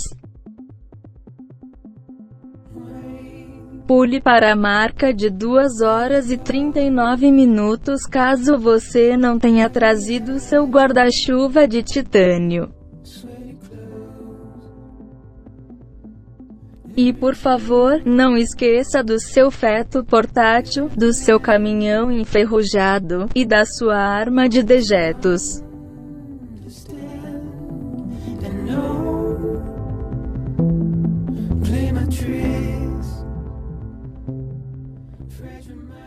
É, vamos começar então aí. Quem entendeu o jogo? Acho que essa é a primeira pergunta fantástica. Cara, eu, eu quando eu tava escrevendo a pauta, eu, eu achei até legal começar assim, sobre quem, quem entendeu o jogo. Porque esse jogo, brother, ele, ele, quando ele chega nesses segmentos de história, ele, você, você se sente num ônibus querendo puxar cordinha pra parar o ônibus, entendeu? Pra parar e entender o que tá acontecendo ali, porque é muita, muita informação, né? E você quer ainda fazer os paralelos com o que o Kojima falou antes, né? Logo antes de começar o, de, de lançar o jogo, ele falou: assim, esse jogo é sobre interações pessoais, esse jogo é sobre cordas e bastões, porque as cordas aproximam as pessoas, os bastões afastam o mal tal. E eu lendo aquilo, eu falei assim, o que, que esse cara tá falando? Eu tô jogando o jogo, é um jogo sobre Wi-Fi entrega e tal. O que, que esse cara tá falando? E as informações elas são muito raras. Assim, eu, eu diria que o mundo é maravilhoso, a história é muito boa, os personagens são muito bons. Só que a forma como eles despejam a informação com você é literalmente uma catarata de informação. Parece que você está embaixo de uma cachoeira e tá caindo coisa atrás de coisa, coisa atrás de coisa. De modo que eu, sinceramente, eu não vejo como é que alguém pode é, interpretar esse jogo sem depois que terminar esse jogo ir conversar com os amigos ou ir ler sobre o assunto. Eu acho que parece aqueles filmes cabeça que terminou o filme e falou assim, não, calma aí, tem que conversar sobre esse filme com alguém, entendeu? O Death Stranding é igual, cara. O, o Kojima, ele, ele ficou tão, pensando tão fora da caixa que você... Eu, sinceramente, eu não conheço alguém, exceto, obviamente, aqueles caras lá de trás que viam o trailer e já entenderam o jogo todo, né? Esses super mestres magnânimos da sociedade eu, eu terminei o jogo e falei assim, cara, eu preciso ler sobre esse jogo, eu preciso sorver mais informações, eu preciso ler esses e-mails aqui que eu recebi, porque você começa a receber e-mail, aí você pega collectible, aí você começa a receber e-mail sobre os collectibles, começa a, a se aprofundar na história dos personagens, você tem que parar para estudar um pouco o jogo, porque a história realmente do jogo não é uma história simples, isso que eu achei. Então, o, eu- talvez eu tenha sofrido uma traição aqui, é, porque eu não conversei com ninguém que tá aqui no podcast sobre a história do jogo. Eu mantive Eu também honra, não, nenhuma traição. honra Nenhuma traição, cara. Eu não falei com ninguém do podcast, cara. Aí, tá todo aqui, mundo, tá todo, todo mundo A zona spoiler tá surpresa máxima aqui. Né? A gente não Só se a Kate conversou com o Serginho sem a gente saber, Olha cara. Olha aí, e aí? O que, que vocês é. fizeram, hein? Conta aí. Eu não sei, não sei de nada, não, Serginho. Olha aí, olha aí. Serginho. Olha aí. Mas aí, Kate, fala aí. Você entendeu a história? Você sentiu essa necessidade de buscar é, é, então. conteúdo fora da história para você poder absorver o jeito que tava lá? Como é que foi para você? Como eu tinha comentado antes, no, é, aquele começo de não entender a sua jornada tal, não é porque eu não entendi a história daquele comecinho. Eu entendi a história, mas eu não entendi o porquê que eu tinha que entrar nessa jornada. Mas até aquele começo, primeiro capítulo, foi de boa. É, que, assim, no, no comecinho do jogo tem bastante CG. Então é, é, assim, ele vomita bastante coisa da história e de repente tem aquela quebra. Aquela quebra daquele capítulo um pouco maior, em que você tem que fazer algumas é, entregas para você avançar na história. É obrigatório você fazer isso, né? É, inclusive encontrar com, com outros NPCs, conversar com eles, para você continuar a história. Então, quando teve essa quebra para mim, e depois que eu, depois de um certo tempo que eu fui descobrir que para eu receber alguns e-mails, né, inclusive e-mails para eu continuar a história, eu tinha que ir pro, pro, pra base e, ter, e dormir. Né? Porque até então eu não estava entendendo, é, mas não vai continuar isso daqui, eu já fiz um milhão de coisas, por que não continua? Eu tinha que dormir para receber os e-mails. E daí eu comecei a ler os e-mails. E aí começou a fazer um pouco mais de sentido as coisas, sabe? Não tudo, mas começou a fazer um pouco mais de sentido. Só que eu já vinha dali atrás daquela quebra de continuidade da história. Tal, fiz é, o capítulo e foi. Aí depois do, do, do, terceiro capítulo até que vai mais fluido, sabe? Mas quando terminou o jogo, eu fiquei um pouco pensativa. Peraí, eu acho que tem certos gaps aqui da história que eu realmente não entendi. Que ou eu passei, deixei passar, ou eu não li, ou realmente na hora que estava acontecendo ali eu não, não peguei o diálogo, sabe? Aí o que, que eu fiz? Eu fui ler, fui ler assim, sem, sem vergonha nenhuma. Fui pesquisar um pouquinho mais, sabe, para pegar o, o, o que estava acontecendo no, no, no sentido assim. É, cronológico da coisa, sabe? Porque, embora seja um mundo aberto, tem coisas que, que você recebe depois que você vai ter tem que ficar linkando, linkando, linkando. Então, quando você pega uma história mais cronológica para você ler o que está acontecendo mesmo, fica mais fácil. E daí, quando eu terminei o jogo, li a história e falei: ah, tá, ah, faz sentido, ah, agora eu entendi. Mas eu pesquisei sim, sem vergonha alguma, sabe? Justíssimo, justíssimo. E você, Serginho, fala pra gente aí como é que foi sua história. Então, é, no início do jogo também, né, nem piscava para assim não perder nada, nenhuma dica, nenhuma nuance da história. E foi assim por um bom tempo. Só que o que acontece? Quando o jogo começa a ter esses esquemas de você aprender a jogabilidade e como que você tem que se comportar na gameplay, isso consegue tirar teu foco, porque tem capítulos realmente que você vai ficar brincando lá naquela caixinha de areia do Kojima e não vai ter muita história, é só você entregar um item de ponto A a B, escutar um obrigado, pô, que legal, gostei dessa entrega, o pacote tá bem, excelente. Tem pô, que estrelas do iFood. É, dá um massadinho e tal. E aí, às vezes, você começa a perder um pouco o foco na história. O que também acontece é que ele é um jogo bem arrastado, que eu falo, não de ser uma história muito extensa, de ser um problema. Mas quando você passa 40, 50, 60 horas jogando e tem muita coisa que é interpretativa, simbólica, lá na frente você vai ficar com dúvidas. É de interpretar o que, que aquilo que foi te passado significou, ou até mesmo de quem era aquele personagem naquele plano. E aí no final, às vezes você tem que realmente voltar, não necessariamente pesquisar em uma Wikipedia de Death Stranding, mas você voltar em CGs do jogo para você pegar nuances ali, para saber, ah, não, esse personagem ele era ele ali naquele plano. Não era essa pessoa que você pensa que é no momento. Então, é, você acaba tendo realmente que ou ter uma memória de elefante aí e pegar tudo no ar, ou então dar uma consultada depois, um feedback. Ou se usar um caderninho, um iPad aí do lado. vai anotando, vai anotando. Vai anotando. É, eu acho que isso é um problema de pacing do jogo pra gente entender. É, a gente comentou brevemente no, no capítulo da jogabilidade ali. Olha só, falei capítulo da jogabilidade, bloco da jogabilidade. Olha aí, cara, o Kojima entrando né? na sua mente, cara. Entrou na minha mente aqui. E o jogo é dividido em capítulos, né? Então cada capítulo leva o nome de algo né? Você tem o nome do personagem, né? E aí aquele capítulo é focado naquele entendimento ali, então demora muito a você construir é, todo o big picture do que está acontecendo, todo o raciocínio, porque vários capítulos estão focados simplesmente no indivíduo X, né? E no, no ponto de vista dele com referência à história. Né? E aí isso vai vai capengando, aí você tem capítulo X ou Y que tem muito gameplay, né? Que aí acaba que não tem expo coisa expositiva nenhuma, porque o gameplay, na verdade, ele não tá te expondo, não. Você vai de prepper em prepper, de abrigo em abrigo, e não sei o que, ele só tá falando, né? Obrigado por trazer aqui a pizza, o, o vidro, ainda bem que você não mandou robô e tal, essas coisas. E não tá avançando a história. De repente, você tem um blocão de história. Aí, porra, sabe, isso dá uma cansada, porque eu gosto de história, eu gosto de ser recompensado com uma CG bonita depois de um, de um esforço legal, mas de repente eu tô numa CG de 30 minutos. Eu tô vendo um episódio de um seriado. É, e de repente eu tô jogando mais 10 horas só de subir montanha. Você começa a ficar cansado. Então o pacing do jogo, ele é estressante. Principalmente quando você opta por fazer as entregas.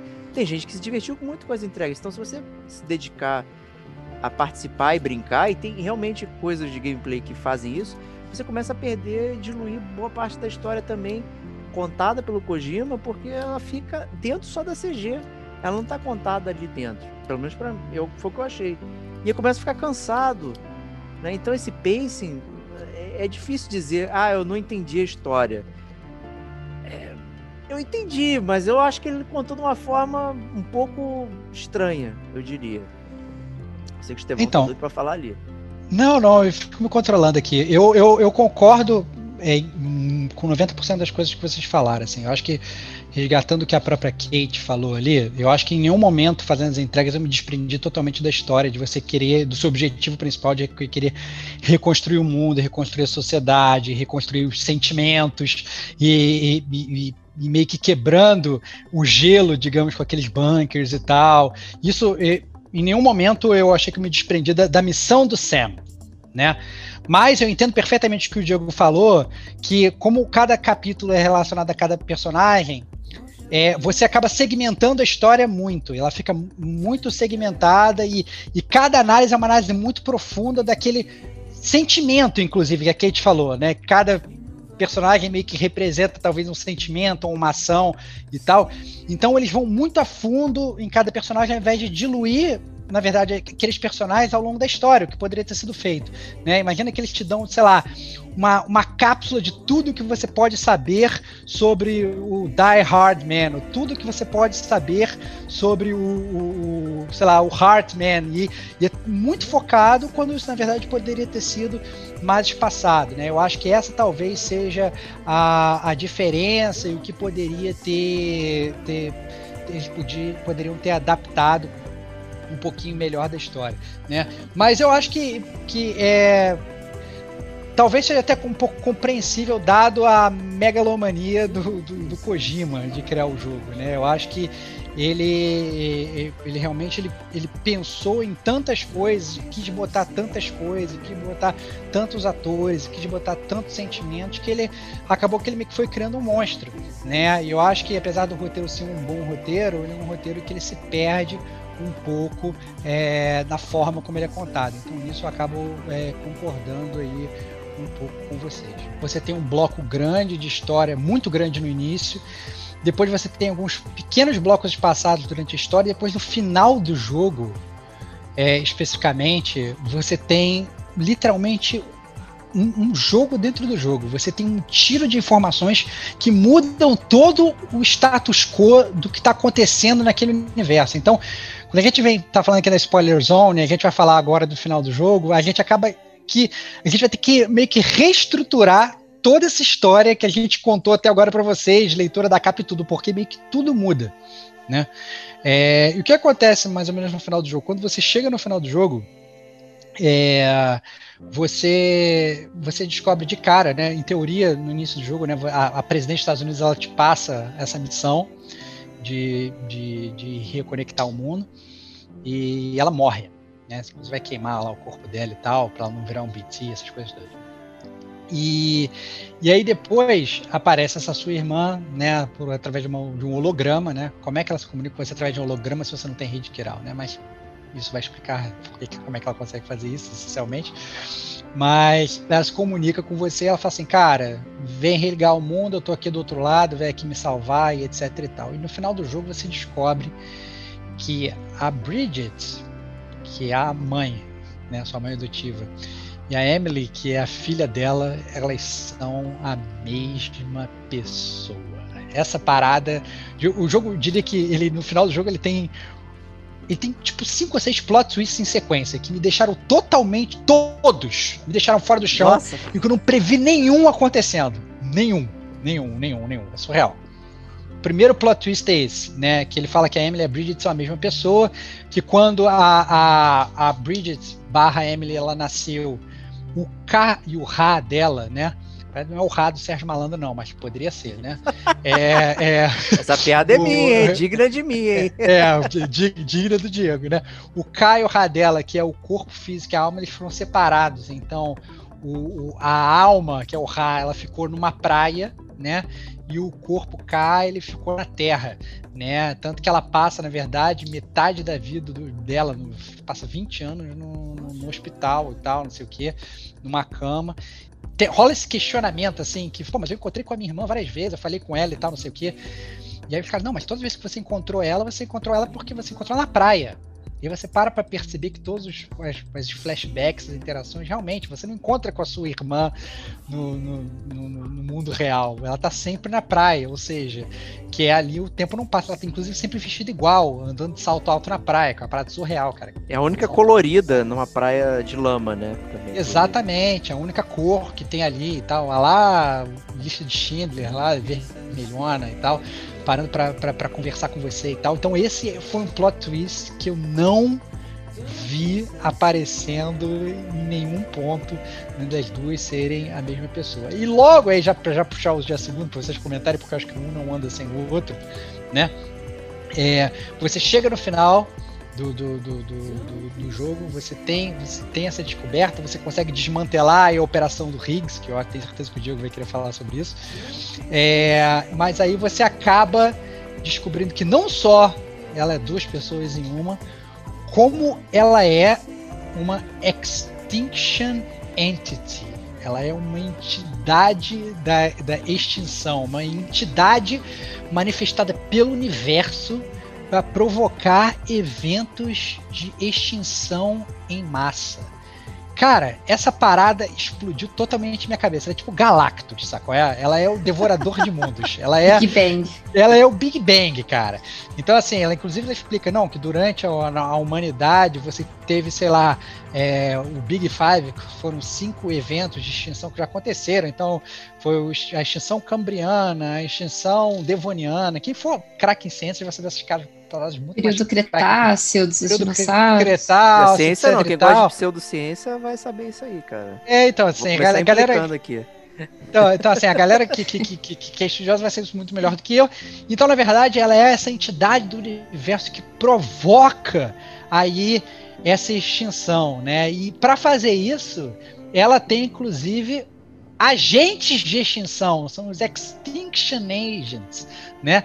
E esses agentes de extinção, um deles é o próprio Higgs, o que explica, na verdade, essa motivação dele de querer aí causar o, mundo todo e causar o terror, que na verdade mostra, na verdade, que ele é uma, verdade, uma criança perturbada, era uma criança que era abusada pelo pai e tal, mas que depois que ele tem contato com a Emily, né, que é essa Extinction é, é, é, é Agents e tal, Entity, ou whatever, né? Uma extinção da. Nem sei como é que faz essa tradução para português. do jeito que você Que é fez po- mesmo. Tá, tá desse É, agente, É, agente da é, extinção, entidade é, de extinção. entidade de extinção, né? Então, é, é, eles simplesmente é, é, é, o cara, o cara fica biruta e o cara começa a, a causar o terror, cara. Eu fiquei muito louco. Eu quero saber se vocês perceberam essa parada, porque desculpa, cara. A gente, às vezes, a gente gosta de ver esses filmes, sabe? Assim, isso acontecendo. Eu duvido que alguém tenha visto essa parada no horizonte. Ninguém viu, acho que esse talvez seja o maior problema da narrativa. É, é você não conseguir ver essas coisas chegando. Né? Esse que é o grande. Eu acho que aquela- aquele monte de coisa que vai sendo jogado pra você ali na hora, tanta, tanta coisa, uau, você não tem tempo de recuperar, você não tem o É isso. fôlego da Isso. narrativa, sabe? Tipo, corta um pouquinho, é, dá aquele fôlego, deixa eu absorver, absorvi, beleza, mais um. não, você não absorve.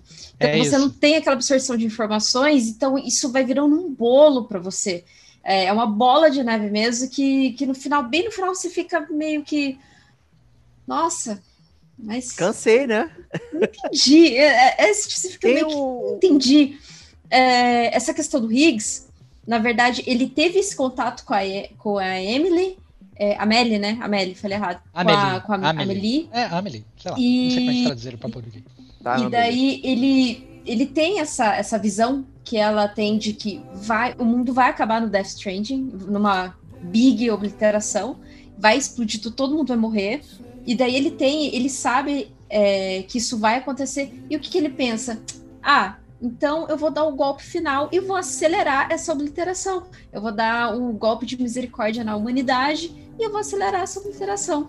Ok, então eu vou fazer um favor para você, humanidade. Eu vou acabar com o mundo agora, porque assim, é. Já vai acabar mesmo, sabe? Então ele pensa dessa maneira, por isso que ele quer destruir, assim. E será que ele é o vilão mesmo? Ou, na verdade, quem é, o, quem é vilã é, é o próprio, né? Ah, essa, essa entidade de extinção que, que é fa- a Emily, né? A Eu queria fazer um advogado do diabo, porque no capítulo do Hartman é, tem um pouquinho disso, né? Começa a falar, você vai pegando evidências das outras extinções e tal, mas aquilo não desenvolve muito bem, né? Você não consegue fazer essa ponte do, do que tá ali com o que você tá jogando, né? Você só descobre que isso aconteceu, mas você não consegue fazer essa ponte com, com esse endgame, né? E eu acho que isso Eu não é vejo- muito eu não- complicado. Eu não vejo problema, assim, eu- entendo o que você está falando, você não conseguir, ah, você não matou o plot point antes dele aparecer. Cara, tem vários jogos aí que você não mata o plot point que são igualmente louváveis, né? É, eu acho que é a forma, mais que o que, é o que aqui está falando, no sentido assim, a forma como isso é contado. São tantos plot twists, um atrás do outro, e em sequência absurda. É, imagina que você está vendo, jogando, sei lá, o Bioshock, que a gente já gravou um podcast aqui, eu não vou dar spoiler do final de Bioshock, vai escutar o gamer com a gente, o podcast do Bioshock, que tem um puta plot point no final. Imagina que você recebe aquele plot point, recebe, recebe outro, três segundos depois recebe outro, na mesma CG praticamente. É um atrás do outro. Então, às vezes, você não tem nem boss battle entre uma e outra. É tudo. É uma metralhadora de plot points e tal. E, e, nossa, não, é aí que tá. Então você tem o plot, plot point 1, um, um, Amelie e Bridget são a mesma pessoa. Plot point 2. É, é, ela é uma Extinction é, Entity e ela tá trabalhando através de Extinction Agents. Plot twist 3. O Higgs, ele era um Extinction Agent. Ele- você fica achando que ele é um vilão e na verdade ele, ele não é. Plot twist 4, cara. Você acaba sendo um Extinction Agent. Ah, não, não, chega, chega de plot point, cara. Não, não. Não, mas é. Não, porque é, Não, é porque cara, quem permite que ela faça a extinção em massa, que ela chama de last stranding, né, que ela vai acabar com o mundo todo, ela só consegue fazer isso porque você, quando você vai construindo sua rede quiral, que é com base na praia, você está linkando todas as almas do mundo à praia dela. Então, Do mundo da mais... Norte América, né? Dos Estados Unidos. Sim, ali, né? que é, porque eu, eu assumi que todo mundo morreu fora dos Estados Unidos, né? É. Eu assumi que todo mundo morreu. Então, então assim, você, na verdade, você é o, é o grande agente. Se você não tivesse linkado todo mundo, se você não tivesse, na verdade, reunido todo mundo, caraca, ela não poderia fazer absolutamente nada. Então você acha que você está fazendo bem, mas na verdade ela está ali te manipulando e pux puxando as suas strings e tal. Então toda aquela missão que ela te deu foi uma missão fake, entre aspas, né? Então, caraca, plot twist número 4, cara. Então, assim, é, é, é, e ela chega no final do jogo, e é aí que tá, isso que eu achei meio, meio, meio somebody love do Kojima, é que ela vira no final do jogo, ela ainda te dá uma escolha fake. Ela vira e fala assim: então agora você, você vai poder escolher. O que, que você quer?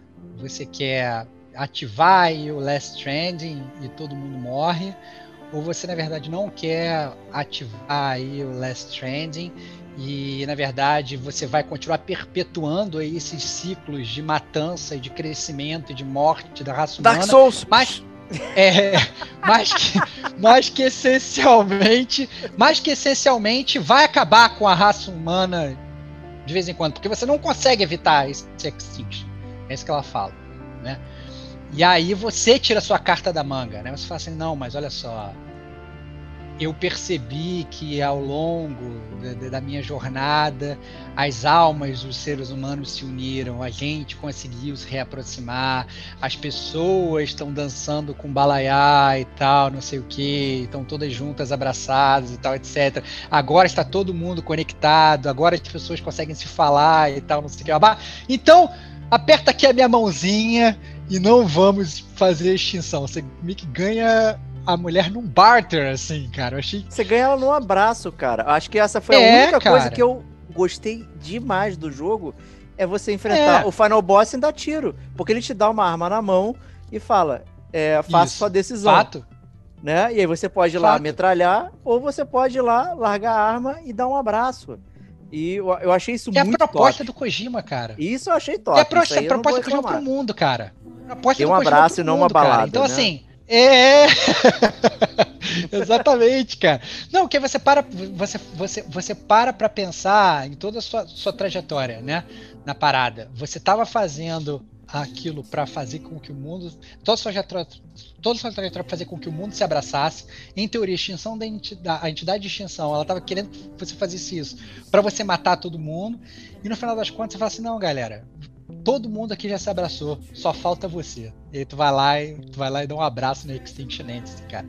É então assim, cara, cara, o, o, o, Kojima, brother. Mas o problema, mais uma vez, é o que a Kate falou, é que é tudo tipo numa incrível CG de uma hora, saco? É, é tudo numa sequência absurda. Porra, brother, por que, você não espaça isso ao longo do jogo? Exatamente. Por que, que você não faz isso Exatamente. vindo aos poucos? Por que você não, não, não molda isso de uma forma mais palatável? Porque no final do jogo, na boa, você larga o controle e você fica vendo aquilo literalmente horas, cara. Horas. Eu lembro do Diego falou assim: eu tô vendo os créditos. Eu falei assim: caraca, cara, eu falo pra ele e não falo. Que Esse crédito é fake, olha só, cara. Isso é absurdo. Tem mais 30 minutos de jogo aí, cara. Porque é uma parada que, por mais fantástico que seja o jogo, eu acho que é, essa narrativa é foda. Não só a narrativa in-game, quanto a narrativa para você levar isso para fora, quanto a narrativa tripla que o Kojima nem sabia que ele tava fazendo, que é você levar isso para fora em época de pandemia, que é muito mais foda, né? Que você não pode ir lá abraçar o outro porque você vai transmitir o outro, mas você tem que abraçar as pessoas mentalmente sem sair de casa, né? É, cara, ao mesmo tempo, a forma como ele conta isso através de uma grande CG de duas mil horas, puta que pariu, cara, é cansativo, entendeu? E essa talvez seja aí a grande falha do Death Stranding, né? Como, como ele te explode de plot, plot twists maravilhosos, plot twists maravilhosos, mas ele te joga isso tudo de uma tacada só, fica meio morto na história. E Serginho, você curtiu isso aí, essa exposição toda? Você que é um cinéfilo do Gamer como a gente? Então, nessa hora daí eu tenho que falar, por exemplo, já jogar na cara que eu tomei um game over, né? Aconteceu a extinção porque eu só prestando atenção na CG, CG, CG, chegou uma hora que eu não sabia se era para interagir ou não. Aí eu falei, opa, me dei mal, era pra fazer alguma outra coisa. Ficou parado!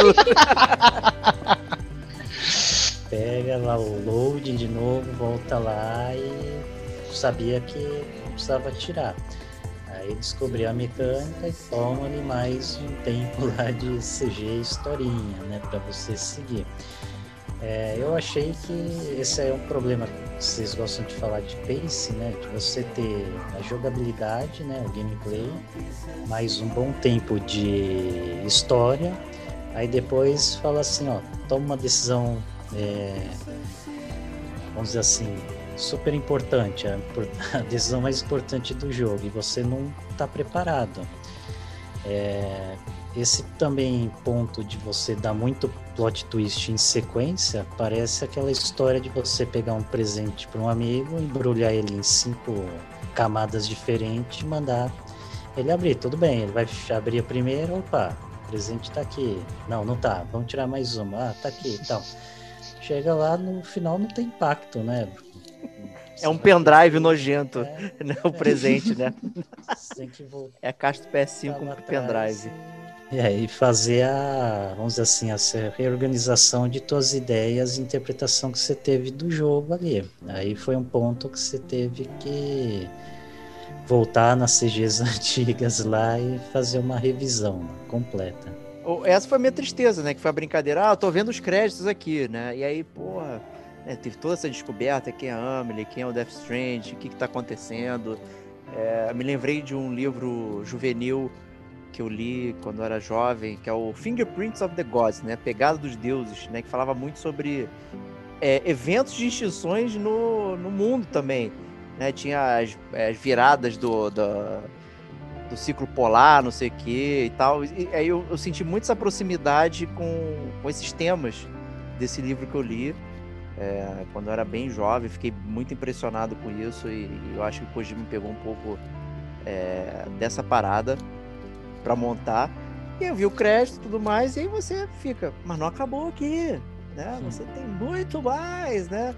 né? A promoção nunca acaba. Porque tem um personagem que a gente não falou absolutamente nada aqui, né? A gente mencionou brevemente, né? Falou que ele era o Hannibal na série e acabou por aí. E um filme horrível no Netflix também, né? Que ele, ele queria imitar o Liam Neeson, não deu certo que é o Mads Mikkelsen lá, né, que ele faz o Clifford Unger, né? Inclusive tem três capítulos dedicadíssimos a ele, né? Um pelo Unger, depois o Clifford, depois Clifford Unger, né? O, o Gima, né? Aí no seu. que, que criatividade máxima, né, criatividade cara? Criatividade máxima, né? Vamos descobrir quem é esse rapaz. E aí, aí depois de subir os créditos, você descobrir da Amelie, aí ele te joga. Pô, cara, eu esqueci de falar quem é Clifford Unger. Então, cara, toma aí. Mas não, mas eu acho que esse, esse, é o ponto, cara. Eu acho que, na verdade, o, e talvez tenha faltado um pouco de, de, de direção. Não sei se é roteiro, o que, que é. Porque o que acontece? Eu entendo perfeitamente quando você chega nesse, nesses capítulos que você mencionou, Bate, o Clifford Wanger e o Clifford Unger, é, parece que você tá jogando uma parada que não faz nenhum sentido no jogo. Inclusive, o teu próprio personagem, o teu próprio personagem, ele vira pra galera e fala assim, cara, o que, que eu passei aqui agora? E a galera fala, sei lá, o que que tu passou? E aí você conta as paradas, a galera não entende o que você passou. É muito surreal, cara. Olha só como é que o Kojima ele é tão louco que ele falou assim: eu vou botar uma parada na história que não vai fazer sentido nenhum. É, não, nem para você, nem pro personagem, e eu só vou revelar no final o que, que é essa parada, né? Então, assim, ele realmente não quer que você faça nenhuma conexão. Ele não quer que você descubra o plot twist, né? Ele não quer que você se sinta bem. Ele fala assim, cara, vai ser impossível de você resolver essa parada. O que acontece? Nesses capítulos, né, durante o jogo, você é aí sumonado pelo, pelo, pelo, pelo, pra praia de um cara que se chama Clifford Unger, né? E nessa praia, obviamente, ela não, não, ela não se manifesta como praia, né? Ela se manifesta como uma, como uma, uma, uma battle zone, né? como uma zona de combate, né? E, e, e, e nessa praia você tem que enfrentar esse BT, né? é, que é o veterano de combate, que ele tá sempre atrás do BB dele, né? Do, do, do, do Bridge Baby dele. E ele fica toda hora fica desesperado, correndo de um lado pro outro. Ele, quero meu bebê! Quero meu bebê! E você, caraca, tem que salvar o bebê. Você correndo com o bebê de um lado pro outro, você querendo salvar e o bebê. Dando tal, tiro, né? Diga-se de dando passagem. Dando tiro. É, e é justamente, é mais uma vez, é uma, jogo, parte, né? uma parte de combate, né? Que é Caraca, brother, é, é, é puxado, cara. É puxado. puxado. Você, você jogando, inclusive, no, no, no mais difícil, é, que para você platinar você tem que botar no mais difícil, isso não influencia nada durante o jogo. Mas quando você vai para essas cenas de combate do Clifford Hunger, caraca, é difícil, cara, é difícil mesmo, porque você não tá muito acostumado com, com um jogo de guerra e literalmente viram zonas de guerra, né? Mas o mais engraçado é, obviamente, isso não teria que ter um plot twist nisso tudo, né? Que você fica o jogo todo achando que o Clifford Hunger entra atrás do Lu, que é o, o Bibi que você carrega, né? Sempre que você toca no Lu, você toca no Bibi, você vê, quando você tá, sei lá, na, na, na, no teu hub lá do jogo, no teu bunker e tal, não sei o quê, você vê imagens pelos olhos do neném do Cliff, né? Você vê como se fosse, é, é, é, é, você vê o Cliff mais jovem, você vê o Cliff falando com a esposa e tal, não sei o quê. E o jogo dá a entender isso eu achei esse plot twist sensacional, né? É, o jogo dá a entender que você tá vendo as memórias do neném. Você sempre fica pensando, pô, de onde veio esse neném, né? E você tá vendo as memórias do neném. Mas, cara, e aí vem o grande plot twist do jogo, que é o plot mais twist um, você. Mais, mais, um, mais um, mais um, mais um, mais um, mais um, mais um, mais um. Passaram os créditos, mais um, porque você não tava, não tava tranquilo, né? No final do jogo você descobre que essas não são as memórias do Bibi que você está carregando, que é o Bibi acessando as suas próprias memórias. Né? Você tá se vendo neném ali, você é o filho do Clifford Unger, né? E de uma mulher chamada Lisa Bridges, né? E, e, você tá se vendo neném ali, e você, inclusive, foi um dos primeiros bibis criados né? E aí você revê toda, digamos, a história do seu nascimento ali, que você é um bibi, a sua esposa foi a esposa de teste do Clifford dali do todo o experimento dos Bridges, e aí o Clifford Unger ele não aceita aquilo, ele tenta fugir aquilo ali com, com, com, você no colo. No final das contas, você, o Clifford Unger acaba morrendo, você acaba morrendo, a Emily, né, a entidade de extinção, ela te ressuscita né? E isso causa o seu ressuscitamento e causa o Death Stranding inicial, causa essa ruptura, a sua ressurreição e causa essa ruptura do espaço-tempo que traz todos os BTs para o mundo e que começa a causar aí toda essa extinção, né? E isso você só descobre o quê? No último segundo do jogo, né? No último plot point do jogo. Então assim, cara, é, é surreal, cara, como é que o Kojima, a ideia do jogo é espetacular, cara. Tipo assim, você não consegue ver isso vindo e é maravilhoso. Fala, caraca, brother, ele me enganou o jogo todo. Cara, quando eu vi que eu, na verdade, não tava acessando as memórias do Bibi, que aquelas eram as minhas memórias, eu falei, cara, esse cara é um gênio. Mas caralho, por que que ele me passa essa parada depois de eu ter visto duas horas de, de CG? Eu já tô cansado. Eu poderia ter sido muito mais impactado por isso se isso fosse feito de outra forma. Mas agora eu já tô vendo esse filme aqui duas horas, tipo, caralho, que maneiro, mas porra, foda, que eu tô cansado, já tô extenuado da viagem, entendeu? Então, o pace, mais uma vez, de como eles te dá todas essas essas, essas belezas, porque é foda. Se eu parar pra analisar a história do jogo, a história é foda, mas puta que pariu, cara. Me, me, me deixa ler capítulo por capítulo de uma forma diferente. Essa é a parada. Imagina o peso se você tá jogando com Sam durante o jogo, em certos momentos, você sabendo que você é o causador daquilo tudo, porra, o peso que você ia ter ia ser muito pior. Né? Você ia se sentir mais até motivado a tentar resolver. Mas e no, no final você vê no capítulo é, XPTO no final que tá te jogando a ceninha.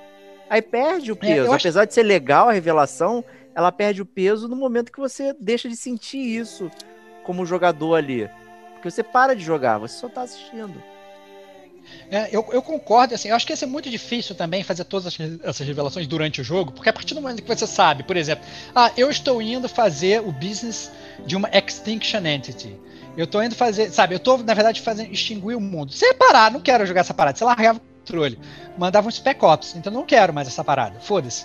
Entendeu? Então, assim, eu acho que. Escutem o podcast do Spec Ops do Gamer Como a Gente. Ótimo podcast. Então, assim, eu acho que, eu acho que é, é, é o fato de ter sido tudo dado é, no final é explicado. Porque se ele desse antes, aquilo pararia a história.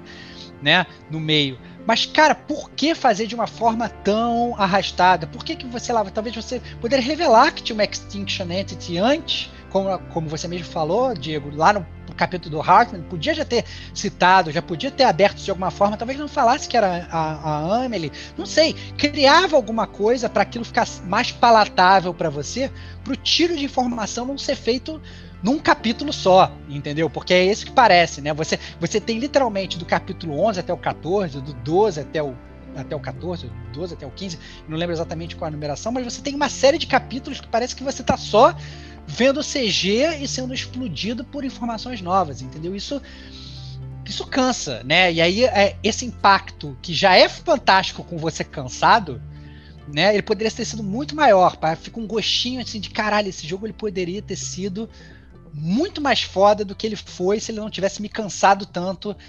Né, não é nem pela jornada em si, como eu falei, para mim a parte de jogabilidade para mim foi perfeita, me amarrei na jogabilidade do jogo. Mas eu fico imaginando aí, no caso do Diego, por exemplo, que ele achou muitas vezes a jogabilidade uma merda. Caraca, eu vejo a jogabilidade uma merda, ficar vendo horas de CG, puta, pode ter sido ainda muito mais cansativo, né? Não, eu vou abrir um parênteses antes de passar a palavra aqui pro Serginho e pra Kate, que é uma reclamação que eu surgiu lá, lá no, no Eu deixei pra zona de spoilers, né? Justamente nos capítulos finais, como você tá com a invasão de BTs, o tempo tá tudo doido, não sei o quê, as minhas paradas estavam todas destruídas. Então a parada que eu fiz no início do jogo, eu não tinha mais estrada, eu não tinha mais nada, cara. Eu tive que fazer a pé aquela merda. Eu comecei a ficar puto. Falei, não acredito que eu montei essa porra toda e eu cheguei Mas aqui no final do jogo. Cara. E aí tá tudo destruído. Ah, vai tomar banho, cara. Eu comecei a ficar Extinction, puto, cara. É... Mas ah, aí tem não, lógica cara. com o roteiro, não, porra. Não, é tem lógica cara. O mundo tá acabando, cansei, cara. Eu, ah, não, cara. Fiquei muito Ah. cansado. Falei, eu gastei meu tiro Mas aqui. você não construiu nada, cara. Eu você não construí construiu nada. sim. Você ficou querendo que os caras construíssem pra você, cara. Entregasse a pizza pra você, Não, cara. não, eu no início Você é um eu aproveitador, cara. Fiz tudo, quando tá chegando, eu falei, meu Deus, não chega nada. Aí me parece uma baleia gigante, não sei o que. Eu falei, gente, o que, que eu tô enfrentando aqui? Eu não aguento mais, cara, só deixa eu chegar na porra da cidade. E isso tudo cansou muito. Cansou muito. Mas eu quero passar a palavra aí. Fala aí, Kate. Bom, é, ali naquele, naquele final, vocês estavam até falando, né? Que tem o final troll, realmente, quando o Diego fala, é, tô aqui no final, já tava essas grandes. Eu, ai, pobrezinho. Porque, porque eu É. Fiz isso, era acreditar. uma hora da manhã, cara. Hora É, nossa, finalmente acabou isso daqui. Aconteceu comigo também, cara. Eu zerei o jogo, era uma hora da manhã, a parada foi até três, eu querendo dormir. Puta Aí eu sei que eu já tava assim, puta, cara, eu tô muito cansada. eu não tô mais enxergando, eu não tô nem vendo legenda, tô, tô entendendo mais nada mesmo. Mas tava, é, assim, eu fui muito trollada, cara, com esse final, muito trollada. Eu falei, nossa, não acredito. Aí vem aquele monte de coisa, aquele monte de coisa, um monte de coisa. Aí acontece do Cliff, eu falo, porra, meu, não, você você tá de sacanagem, bicho. E olha que eu, eu ainda pensei, não, acho que eu vou desligar, depois eu vejo o final no YouTube, sabe? Porque eu tava muito cansada, muito cansada. Mas esse finalzinho aí é, é- é uma coisa até meio. Sabe? É, é- é que ela vai explicando tudo. E é um diálogo tão grande, tão assim, né? Que eu acho que eu acabei me perdendo um pouco nesse sentido, porque eu tava cansada mesmo, sabe? E daí subiu o crédito e acabou o jogo, ah, beleza, vai, vai. Aí você continua andando na praia, aí falei, tá, cadê o troféu de que acabou o jogo? e não acabou, cara. Aí passa, ela tem aquelas cenas finais, não sei se a gente já vai, já vai entrar nesse, nessa coisa da, da cena final do, do, do Sam com o bebê, né? Pode mandar brasa aí. Pode falar, pode falar. Que é aquele finalzinho ali, que ele tá levando o bebê aonde crema, né? Os corpos. E daí ele acaba tirando o, o, o bebezinho de lá e o bebezinho, ó, viveu. É, é, o- é, é, é o bebê, é, porque na verdade, assim, só pra explicar pra galera, né? Você tem esse bebê, que, que é, o, que é o que, na verdade, você o vai Lu. também criando esse bond, Lu. esse bond, né? O Lu, você vai criando esse bond com ele aí durante o jogo todo, né? Você vai se aproximando, você dá nome pra ele, né? Aquele clássico, né? Você- você- os bebês eles são sempre nomeados por número, né? Porque você É. não pode criar nenhum attachment, você não pode, não pode tal. Você dá nome pro neném e tal, não sei o quê. É, e aí você vai se aproximando e tal, mas no final da do, do jogo ele morre. E aí você tem que levar ele para ser cremado. Só que aí você tira ele daquele pod e ele é ressuscitado pelos espíritos dos bebês mortos, né? Dos bebês que morreram e tal. Ele é ressuscitado. Eu nem sei sinceramente se você foi ressuscitado lá atrás, aquilo cau- causou um Death Stranding. Será que você ressuscitar o bebê não tá causando um Death Stranding de novo? Olha aí o plot point pro próximo jogo. E aí você, você ressuscita o, o, o, o bebê, ele acaba sendo ressuscitado aí. E no final das contas, você, inclusive, você usa uma algema, Né? Olha que, que, que barato essa parada. O que te dá o tracking do mundo todo é uma algema. Né, você está algemado ali aquele mundo, aquele seu trabalho, né, o seu, tra seu tra trabalho de fazer todas aquelas coisas do, do, do, do, dia a dia, de levar, você está algemado, e no final das contas, o que, que você faz? Você consegue se livrar daquela sua algema, né? Olha que sentido figurado foda do Kojima. Você pega o seu Lu, né, que é, inclusive você fala que é Luiz, né? Que inclusive você teve também uma filha que morreu da sua esposa, que também só vai saber depois do jogo se você for pegar Collectible e correr atrás e dá para entender o que aconteceu com a sua esposa, que é a história depois da história que o Diego nem viu, porque ele não foi correr atrás de Collectible para ver porra nenhuma, né? Então deve tá ter doido, visto nada. Tá doido. E ele nem sabe que quem é o dono do bunker da pizza é o Higgs. Exatamente, cara. É o Higgs tava tipo, mano, pedindo pizza desde o início, Toma cara. cu, Muito Higgs, porra. Muito foda, cara. Muito foda. Então, assim, cara, é, é, é do caceta, cara. Eu achei, eu achei do caceta, e aí no final de contas você vai embora com a Lu, que a Luísa e tal, não sei o que, pum, e leva ela e o jogo, o jogo termina. Mas aí fala aí, Kate, desculpa, te cortei só pra só fazer o roundup, o roundup do final do jogo. É, não, não, só, só para terminar aqui, que pelo menos que eu entendi ali, quando ele pega, ele, ele ressuscita a Louise, né, é, é meio que.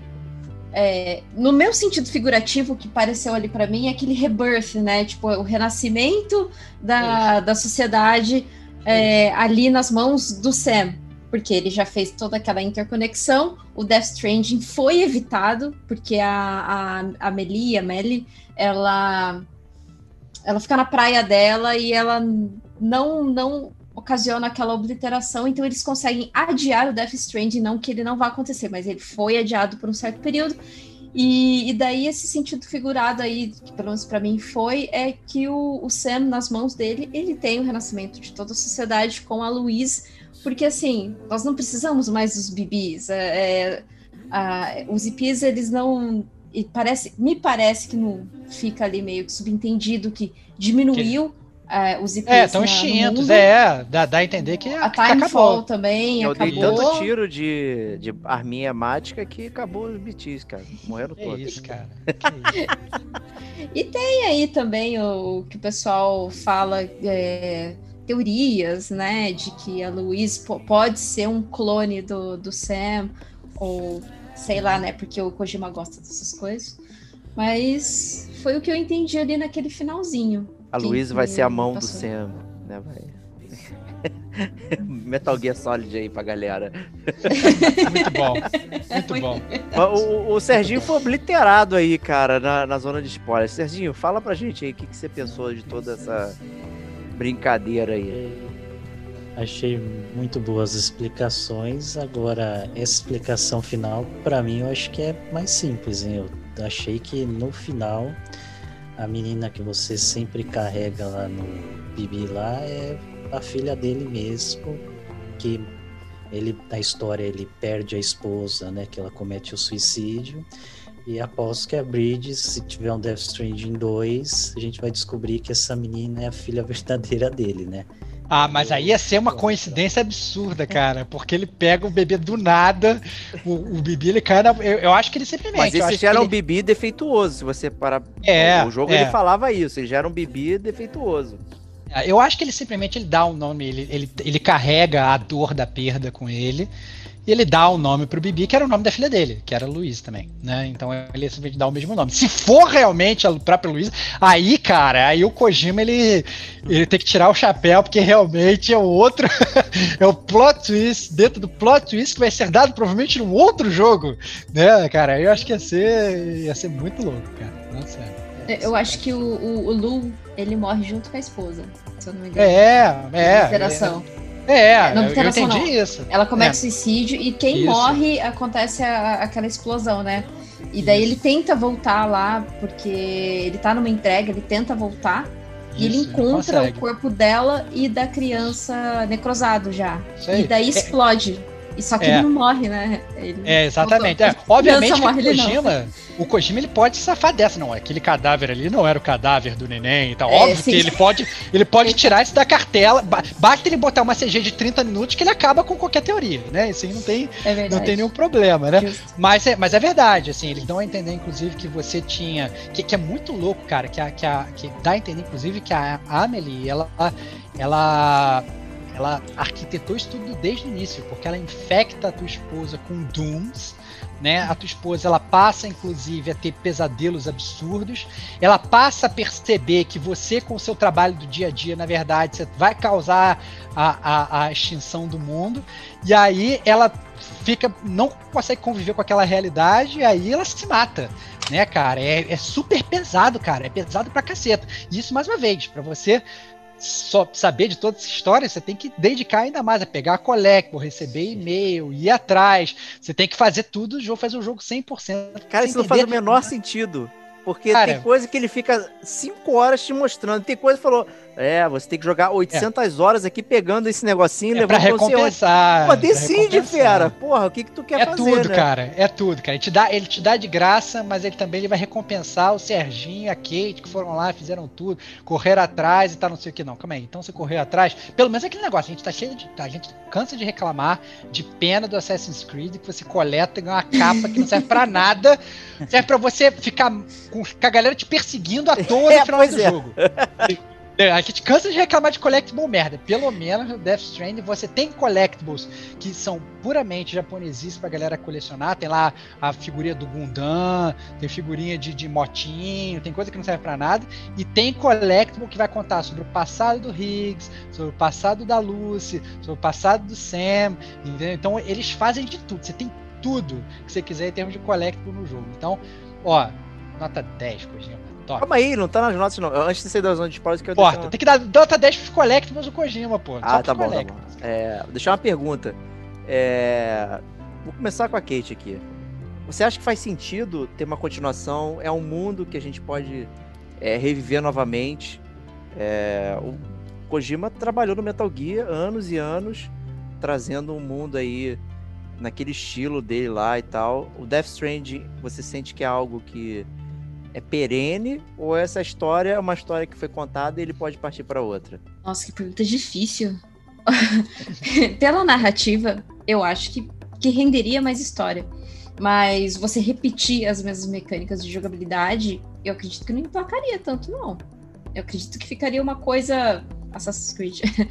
que iria jogar do mesmo jeito. É, mas, mas, assim, pela história, é, porque assim, ficaram alguns gaps, sim pela história ele poderia dar uma continuidade, mas pela jogabilidade eu acredito que não teria nada de diferente, sabe? Não, ele, não sei, né? Que a mente dele é uma mente muito criativa, mas é, não, não conseguiria apresentar alguma coisa diferente de entrega.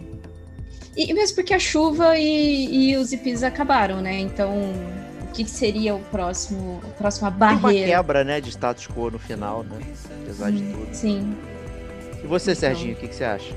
Essa EP teve seu início e o fim, né? Eu acho que o Kojima tem é que agora se dedicar a uma outra outro jogo, uma nova IP aí e botar criatividade em outro universo, porque de mecânicas a gente já debateu bastante, fica repetitiva.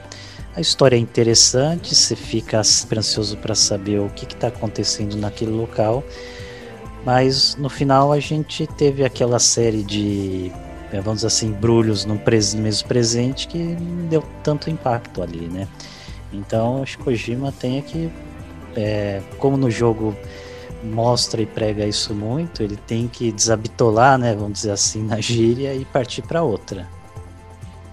Justíssimo. E Vox, o que, que, você acha? Cara, eu, eu, para mim é muito simples. Eu acho que o, se o Kojima ele quiser fazer uma continuação, a gente sabe que ele pode, né? Porque papel em branco você escreve qualquer coisa e a gente sabe que ele é o roteiro wizard e vai criar uma história para caber aí para continuar. Mas a verdade é que o Death Stranding eu achei que ele é um jogo muito autocontido. Eu acho que ele funciona, a, a, a, o roteiro dele, apesar de ser contado de um jeito estranho e muito intensamente em alguns momentos, e em outros momentos nada intenso, né? É, ele é uma história que tem início, meio e fim, que tem os seus plot twists, que encerra muito bem a, a, história de cada personagem. Então, na verdade, você tem o Die Hardman virando presidente, você tem a Fragile recriando lá o serviço dela de, de delivery e comandando, entendeu? Você tem to, todos os personagens eles têm um bom final, entendeu? Eles, não um bom final, mas eles têm um final que funciona para eles, aprendendo a virar a página, aprendendo a conviver com aquela nova sociedade. A Kate falou muito bem. Eu achei que, na verdade, você tem o, o Sam seguindo adiante com o neném e aquilo sendo também um sentido figurado para a sociedade, né? Podendo reviver, reaflorar e viver bem. Você tem, na verdade, agora as pessoas voltando a se comunicar, antes elas estavam ilhadas, então você conseguiu unir todo mundo de novo entendeu? Você convence o Galactus a não comer o mundo com um abraço. Cara, desculpa, cara, nada pode ser mais poderoso que isso, entendeu? Você não precisa, você não precisa chamar Quarteto Fantástico, Surfista Prateado, nada. Você vai lá e dá um abraço, entendeu? Então, assim, cara, o mundo não, não, não, morre, todo mundo ganha uma segunda chance, e é isso que a gente precisa, a gente precisa de uma segunda chance, né? Então, eu acho que a história é super bem contada, eu acho que o Kojima, ele, ele apesar dele né, ter esses problemas de pace, eu achei que ele contou uma história super boa e que infelizmente talvez você precise escutar o podcast do Gamer como a gente para entender, precise conversar com seus amigos para entender, precise ler uma resenha para entender, porque realmente é um tiro de informação. Mas a verdade é que é um tiro de informação boa, a história é boa. Se você for daqueles gamers que gostou da mecânica, você tá com o jogo feito, porque foi o meu caso, eu achei a mecânica maravilhosa, me diverti muito construindo aquele mundo, entendeu? E, e fazendo aquelas entregas e tal. E então eu, para mim foi muito, muito prazeroso. É, gostei bastante. Justíssimo. Então, vamos para as notas. É, para Death Stranding, obrigado aí pela zona de spoilers. É, sobrevivemos aqui essa obliteração.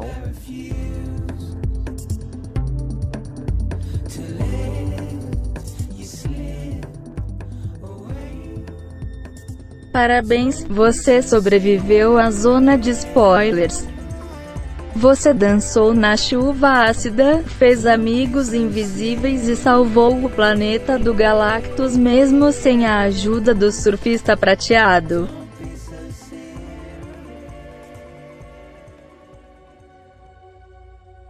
É, mais um podcast longo. É, vai bater três horas, hein? Vai Será bater... que vai bater três horas? Será que vai bater três horas aí? O nosso recorde é, é o Last of Us 2 aí, então tamo aí junto. E vou começar com o Serginho, então. Dê suas impressões finais e nota para Death Stranding. Bom, o Death Stranding, né? Como já muito debatido nesse cast, ele trouxe um hype imenso, né? Ao longo do tempo, minha percepção é que eu fui perdendo interesse e torcendo, rezando para que seja um jogo que fosse no minimamente tivesse alguma lógica lá, que a gente não estava entendendo nada, né? Cenários de guerra, entidades, baleias na praia, é, depois você andando com o corpinho nas costas, entrega, dando uns chutes e uns NPCs aleatórios lá, então preocupação ficou alta.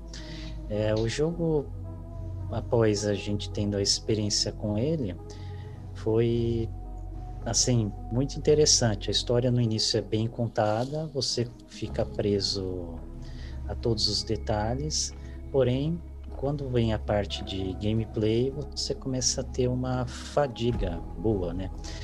É, não duvido que muita gente já no capítulo 2 ou 3 desista porque não aguenta fazer entrega de lá para cá e ser, vamos dizer assim, maltratado e açoitado, né, por EPIs, os mulas e os climas daquele ambiente lá.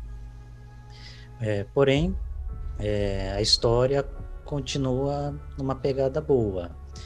Chegando no final, a gente tem, assim, um desfecho e uma forma que ela é contada que é bem polêmica e a gente não sabe como que é a recepção de cada um nesse momento daí, de acordo com a paciência que já teve até o momento.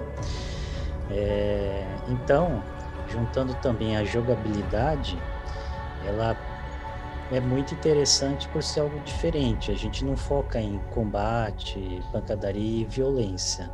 Entretanto, isso daí também é quebrado em alguns momentos com assim combates que lembram muito Metal Gear e dependendo do nível que você tá, ele é muito punitivo, é muito cansativo. Você tem que escutar a história antes de chegar nesse combate final e tendo fracasso, você tem que retornar tudo e escutar tudo novamente. É literalmente é, desgastante. É, somando isso, é, a parte de áudio do jogo é excelente, né? Quando tem a aparição das IPs, é, toda a tensão ela é transmitida pelos sons, até mesmo pela mudança do aspecto dos cenários. E o que, que eu posso dar de nota? Eu vou dar uma nota de, vamos lá, quatro estadias naqueles abrigos lá pro Sunbridges, né? Justíssimo, excelente. Obrigado aí, Serginho. Boa nota, hein? Eu, eu tava achando que ia vir uma nota menor pela sua descrição aí. Foi uma ótima nota. Vamos lá, Kate. Manda brasa. Bom, é, eu acho que desde. A gente tem até um detonado agora do Death Stranding.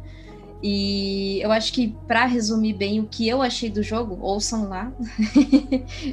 é, na íntegra, ou, ou, mais ou menos. E inclusive o Serginho participou desse detonado agora. É, só para finalizar, eu, eu eu achei interessante. Assim, minha maior nota, eu fiz um, um, uns cinco itens aqui em que eu coloquei as notas e depois eu dividi né? E peguei uma média aqui. Olha, Mas a olha, minha maior olha nota... a Kate fazendo a balança dela aí, cara. Esse Ótima balança. balança. Finalmente alguém fez aqui a balança. a minha maior nota foi som. E história ficou um pouco mediano, mas é muito mais nesse sentido de como ela foi apresentada pra gente. Eu não digo que a história não seja boa, a história é boa, mas a maneira como ela é apresentada faz com que ela não fique tão boa sabe? Não sei se deu para sacar mais ou menos.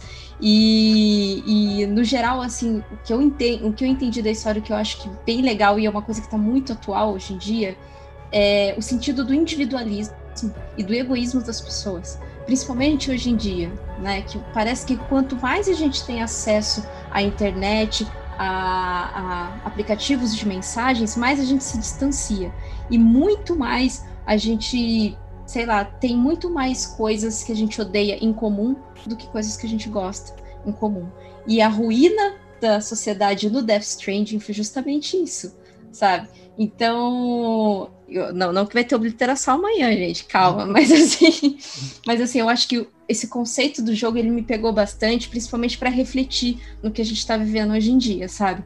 Naquela, naquela época nem tanto, porque a gente ainda não tinha pandemia tão acho que 2000, é, 2019, foi no finalzinho de 2019, o jogo saiu ali mais ou menos na metade, então a gente não tinha tanto dessa coisa. Hoje, eu parando e pegando esse parâmetro né, de conceito, para mim é, é, bem significativo, e acho que por isso que a nota, a minha nota de história naquela época foi baixa, no Detonando Agora, hoje aumentou um pouquinho, porque eu acho que muda um pouco a, a, a nossa vivência, a gente vai considerando certas coisas. Mas a minha nota ficou entre 3,5, gente. 3,5. É, eu não sei, obliterações, talvez? Tá bom, boa, boa, obliterações. Mas vai explodir. Eu acho que vou Pode eu. Ser eu. Pode, pode ser? Pode, então, não, eu queria deixar você por último, porque eu acho que você é o mais entusiasta do Death Bom, Stranding. Tá bom, cara. Vai fundo, cara. É... Você que sabe, você manda, você é o host, cara. Você decide a ordem aí, cara. Tá bom, vou eu aqui, que eu vou rápido aqui. Eu vou dar nota zero. Não, mentira, não vou dar zero. Que isso, que isso, que absurdo. é, eu vou dar minha nota e depois explicar. Então, minha nota vai ser três abraços do Kojima, tá? É, é acima um pouco da média. Meu grande problema do jogo é que ele não sabe espaçar as coisas que ele tem a oferecer. O gameplay é, é bom? Eu não, eu não desgosto do gameplay. Apesar de ser Fat Quest, aquilo que a gente brincou e tal, ele é muito bem montado dentro do ambiente da proposta do jogo. O Stevox falou muito bem disso ao longo do podcast, de pô, o gameplay ele tá bem aliado com o que tá de história sendo oferecido. Né? Acho que talvez nunca houve um Walking Simulator tão, tão, tão bem feito. Né? A gente tem aqueles jogos de primeira pessoa que foram cunhados de eh, Walking Simulator. Na verdade, você nem andava direito, né? Você movia cenários, né? E dessa vez aqui você realmente está caminhando e com propósitos. Só que eu sinto um desbalanceamento tão grande entre a parte que você joga de fato e a parte que você assiste. É, e, e, isso causa esse distanciamento de você entender a história, que eu curti muito. Acho que a parte que eu mais gostei do jogo foi a história. Eu amei a história, eu adoro essa parada. E quando você ia pegando aqueles pequenos é, pontos, e aí ia crescendo assim a curiosidade e tentar saber o que estava mais acontecendo, eu ficava assim, caraca, eu quero saber mais. Aí, não, cara, agora eu tenho 20 horas de caminhada pelas montanhas. Aí, por acaso, meu exoesqueleto acabou a bateria, eu tô na neve, né? Puta que saco, cara. Eu só queria saber a história. Aí quando você tá na história, porra, tô cansado de estar tá aqui na história, eu só queria estar tá perambulando pelo mundo entregando pizza, né? Eu acho que tem um desbalanceamento muito grande nas duas áreas, mas eu acho que ambas são muito bem feitas. E minha nota reflete o desbalanceamento, no caso. Eu acho que o jogo todo é muito interessante, muito bem feito, o mundo é legal. Eu falei lá, eu amei a dublagem em português, tá muito boa, tá muito acessível pra galera, tá muito legal. Acho que teve um carinho enorme na dublagem, que tá igual o, o original. Você não perde absolutamente nada, né? A gente sempre fica com medo quando traduz e tal, e você perder alguma coisa. Porra, tem jogo, inclusive, que às vezes é, você ouve as vozes na língua original, tem vozes em inglês, não sei o quê. Ah, isso aqui não precisa traduzir, não, e tal. Tem essas paradas. E, porra, teve todo esse negócio justamente para fazer a ponte, para fazer essa junção entre as pessoas. Então, você poder entender a história na sua completude, porra, perfeito. Então, assim, é... o Kojima é bizarro. É isso que eu deixo aqui. Né? A nota 3 é... não é uma nota ruim mas ela só nota na desconexão de gameplay e história nos momentos. Mas eu gostei muito do jogo, tá? Eu só não gostei na hora que eu tava jogando.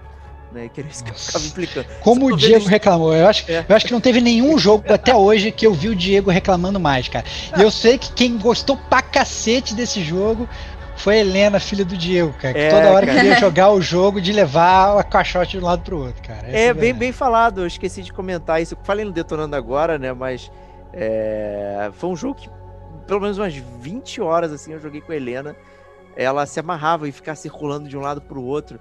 Ela, ela que ficava me incentivando. Vamos lá entregar, não sei o que. Eu falei, não, eu quero ver ah, cara, Ela quer reconstruir o mundo, você só quer comer ver pizza, história. Cara. Ela queria entregar pizza e tal. Que criança adora repetição né? Então, ver o mesmo filme 15 mil vezes e tal. Então, fazer aquilo com ela ali era muito prazeroso para ela. Para mim já era um pouco sacal, mas é isso aí. Né? Vamos lá, Stevok, sacramenta aí Death Stranding. É, então, pra selar pedra, eu acho que a gente começou o podcast falando da nossa expectativa pelo Kojima e meio que salvo engano, foi meio unânime que tá todo mundo com o pé atrás. Eu, inclusive, fiquei com, com, com, com pé na frente, depois viu o trailer, aí dá aquela passo para trás, todo mundo meio ressabiado com que o Kojima que ia sair daquela cabeça louca, né? É, e a verdade é que o Kojima ele fez um jogo e a gente aqui no Gamer como a gente, a gente gosta de, de incentivar a inovação, incentivar coisas novas. O Kojima ele fez um jogo que nunca foi feito. Esse é o meu ponto. Ele fez um jogo que ele, como o Diego falou, é um Walker Simulator totalmente diferente. Ele fez um jogo de construção que a, que a Kate ama, né, de, de, você construir as coisas, você constrói mundo aberto, você constrói mundo aberto com auxílio de multiplayer, entendeu? Você é, é, é, é, é ao, ao, mesmo tempo você tem um roteiro foda que concorda. Tem um pace ruim, como o Diego falou, né? Inclusive, talvez tenha a minha maior crítica, né? Ao jogo. Tem um pace que poderia ter sido melhor, né? Você é, é, é fica, às vezes, meio desnorteado ali durante, durante o meio do jogo. concordo perfeitamente com, a, com, com a, a, explanação do dia quando ele fala: Caraca, às vezes eu tô querendo ver uma animação, mas na verdade tô vendo uma animação, mas na verdade eu queria estar tá jogando. E às vezes eu tô jogando, eu queria estar tá vendo uma animação. Né? Isso poderia, ele poderia ter, ter melhorado um pouco isso. Mas eu acho que é, é, ele compensa com muitas outras coisas. Eu acho que a própria esse sangue no olho que ele fez de ter feito esse jogo novo e pegou as músicas que são fantásticas e o, o fato de ter usado atores de verdade, eu acho que abrilhanta muito também na, na atuação dos personagens. Eu acho que os personagens são super bem construídos. E eu acho que principal assim, você consegue tirar o, o Death Stranding. Ele, ele, a minha nota para ele seria uma né? É, no início, quando eu joguei, mas agora fazendo paralelo com a pandemia, o um momento especial que a gente está vivendo hoje, especial no sentido terrível da palavra para falar, né? especial no sentido de, de, de, de crítica que a gente está vendo, os paralelos que a gente traz, de, da união que a gente tem que ter, de, da gente, de um se preocupar com o outro, de um respeitar o outro, da gente ter que ficar ilhado e tal, do que, que a gente precisa, o que, que a gente acha que precisa, sabe? Tudo que a gente falou no podcast aqui, eu acho que abrilhanta o jogo ainda mais, cara. Eu acho surreal o que que o Kojima criou sem nem saber o, o, o quão significativo que um abraço poderia ser, entendeu? Cara, eu acho que ele transcendeu várias paradas aí, entendeu? No, em termos de videogame. Então tem que bater muita palma pro Kojima. E fora isso, quando você tá achando que nada pode surpreender, você vai usar o seu xixi, o seu cocô para matar os inimigos, entendeu? Você vai tomar banho com Guilherme Del Toro, sabe? Você vai, você vai viver várias paradas que você não achava que você ia viver na, na, nesse jogo. Então eu achei um jogo muito único, cara. Eu achei espetacular. Tem problemas, tem, por isso não toma nota máxima. Né? Essa questão do pace, a questão da, do próprio combate que o Serginho citou, que às vezes fica um pouco insosso e tal. Mas o jogo também não é sobre combate, né? Se você vai para esse jogo achando que é jogo de tiro, desculpa, não é jogo de tiro. Mas ele é um jogo que traz muitas coisas novas. Eu acho que faz parte aí desse próprio caminho do Kojima de se descobrir fora da Konami, né? Eu acho que ele mesmo deve ter passado por muitas coisas, é, é, é, saindo dali, inclusive se vendo sem amarras pela primeira vez. Caraca, vou botar todos os plot twists que eu já pensei na minha vida num jogo só. E tu fica, e você como gamer fica meio tipo totalmente overwhelmed de surpresa, né, cara? Então, eu acho que é, aos poucos o Kojima ele também ele vai encontrando o próprio balanço do pace dele de contar a história, né, sem, sem, sem ter uma Konami por trás. Então eu dou aí é, 4.5 banhos com Guilherme Del Toro, né? Eu acho que é uma nota boa porque eu acho que é, as pessoas elas têm que experimentar esse jogo. Porque ele é um jogo muito diferente de estar acostumado. Pode ser um jogo que você pode odiar. Caraca, um jogo só de Fat Quest tal, não sei o que. Um jogo. Caraca, você tem que saber que você vai entrar no jogo, você vai chegar nos, nos créditos. Você vai ter mais duas horas de jogo, vai ter mais duas horas de CG. Se prepara. Não é fácil. Né? É, é, tem esses problemas de pace e tal. Mas ele, por ser um jogo muito diferente do que a gente está acostumado, né? E eu acho que você tem que experimentar, você tem que saber o que é o Kojima fora da Konami. Você tem que ter a experiência do Death Stranding na tua carteirinha de game. Você jogou Death Stranding? Não jogou? Pô, cara, você tem que ter uma opinião sobre esse jogo, entendeu? Para ter opinião sobre esse jogo, você tem que jogar esse jogo, né? Eu, inclusive falei pro Diego, falei pro Diego, cara, você tem que jogar essa parada. Não acho que você vai gostar, mas você tem que jogar. Você tem que jogar. É, é, é, importante a gente ter esse tipo de experiência, porque eu acho que aumenta aí o nosso repertório gamer para a gente poder jogar outros jogos, para a gente entender onde outras pessoas se baseiam, né? para a gente entender a carreira do Kojima como, como, como game developer, entendeu? Eu acho que isso é muito importante, eu acho que isso faz muita diferença é, para a comunidade gamer. Eu acho que o Death Stranding é um jogo que ele é, ele é muito único, então merece ser jogado. Daí minha nota boa. Perfeito, isso aí. E hoje então é, muita gente chiou, inclusive, quando ah, o jogo foi anunciado para Steam, não sei o que, e agora deixou de ser exclusivo para PlayStation, isso estragou jogue. a experiência, né? Pô, ah, jogue. Deus, cara, que besteira, besteira, jogue. É, só tem que ter cuidado aí, tem que ter a RTX 1 milhão, né? Ah, tá, sim. Tá, é proibitivo, mas fora isso, ah. se tiver, joguem Death Stranding aí. É, é um jogo que realmente suscita conversas, como o Stevox falou aí como essa que vocês ouviram agora. Então, aproveitem, ainda dá tempo de mandar o seu e-mail para gamercomagente.gmail.com e falar suas opiniões aí de Death Stranding que a gente pode ler lá né, no, no, próximo episódio. Então, obrigado aí, Serginho, por ter agraciado aí com a gente. Agradeço mais uma vez o convite. Foi excelente debater um, sobre um jogo que é muito interpretativo, né? O que cada um aprendeu com o jogo e absorveu da história do Kojima, né? E com o mundo que ele criou, né? Então, é, fica também minha recomendação a todos. A exceção é se você for procurar um jogo de combate e tiro, fuja dele, né? Mas tirando isso, vale a pena investir um bom tempo. Justíssimo. Kate, obrigado aí por ter abrilhantado com a gente aqui.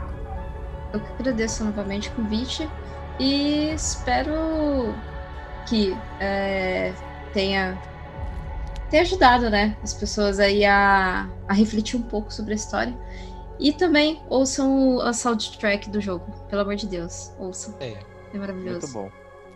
Stevox, obrigado aí também por você Cara, entregar minha pizza aí, cara. cara, carrega a sua mochila, cara. Você é meu brother, cara. Você tá cansado, eu carrego, cara. Coloco você no caminhão e vou te, vou te levando na, na Highway to Hell que eu construí, cara. Coloca um É. corpo gigantesco envolvido em bandagens nas minhas costas. né? Exatamente, cara. Te carrego nas costas, cara. Te, te, te, te coloco no- no- numa bandalha lá pra você não pegar chuva, maresia de Copacabana e te carrego nas costas, cara. É, é isso. É isso. Eu acho que não tem mais o que falar. É, joguem esse jogo pra terem suas próprias opiniões, pra tentar entender a história, discutam com seus amigos, escutem o gamer como a gente. Porque se tem alguma dúvida, nós respondemos aqui. É isso aí. Se a gente não responder é porque ela não é boa. que loucura. Sacanagem, gente. Se a gente esqueceu é porque realmente, cara, não dá pra lembrar de tudo. Então, gente, obrigado e a gente se vê na próxima semana. Um grande abraço e até lá. Tchau, tchau. Let's draw a line in the sun. Keep it straight and narrow. We had it all in our hands. We begged and then we borrowed. What will become of us all at the end of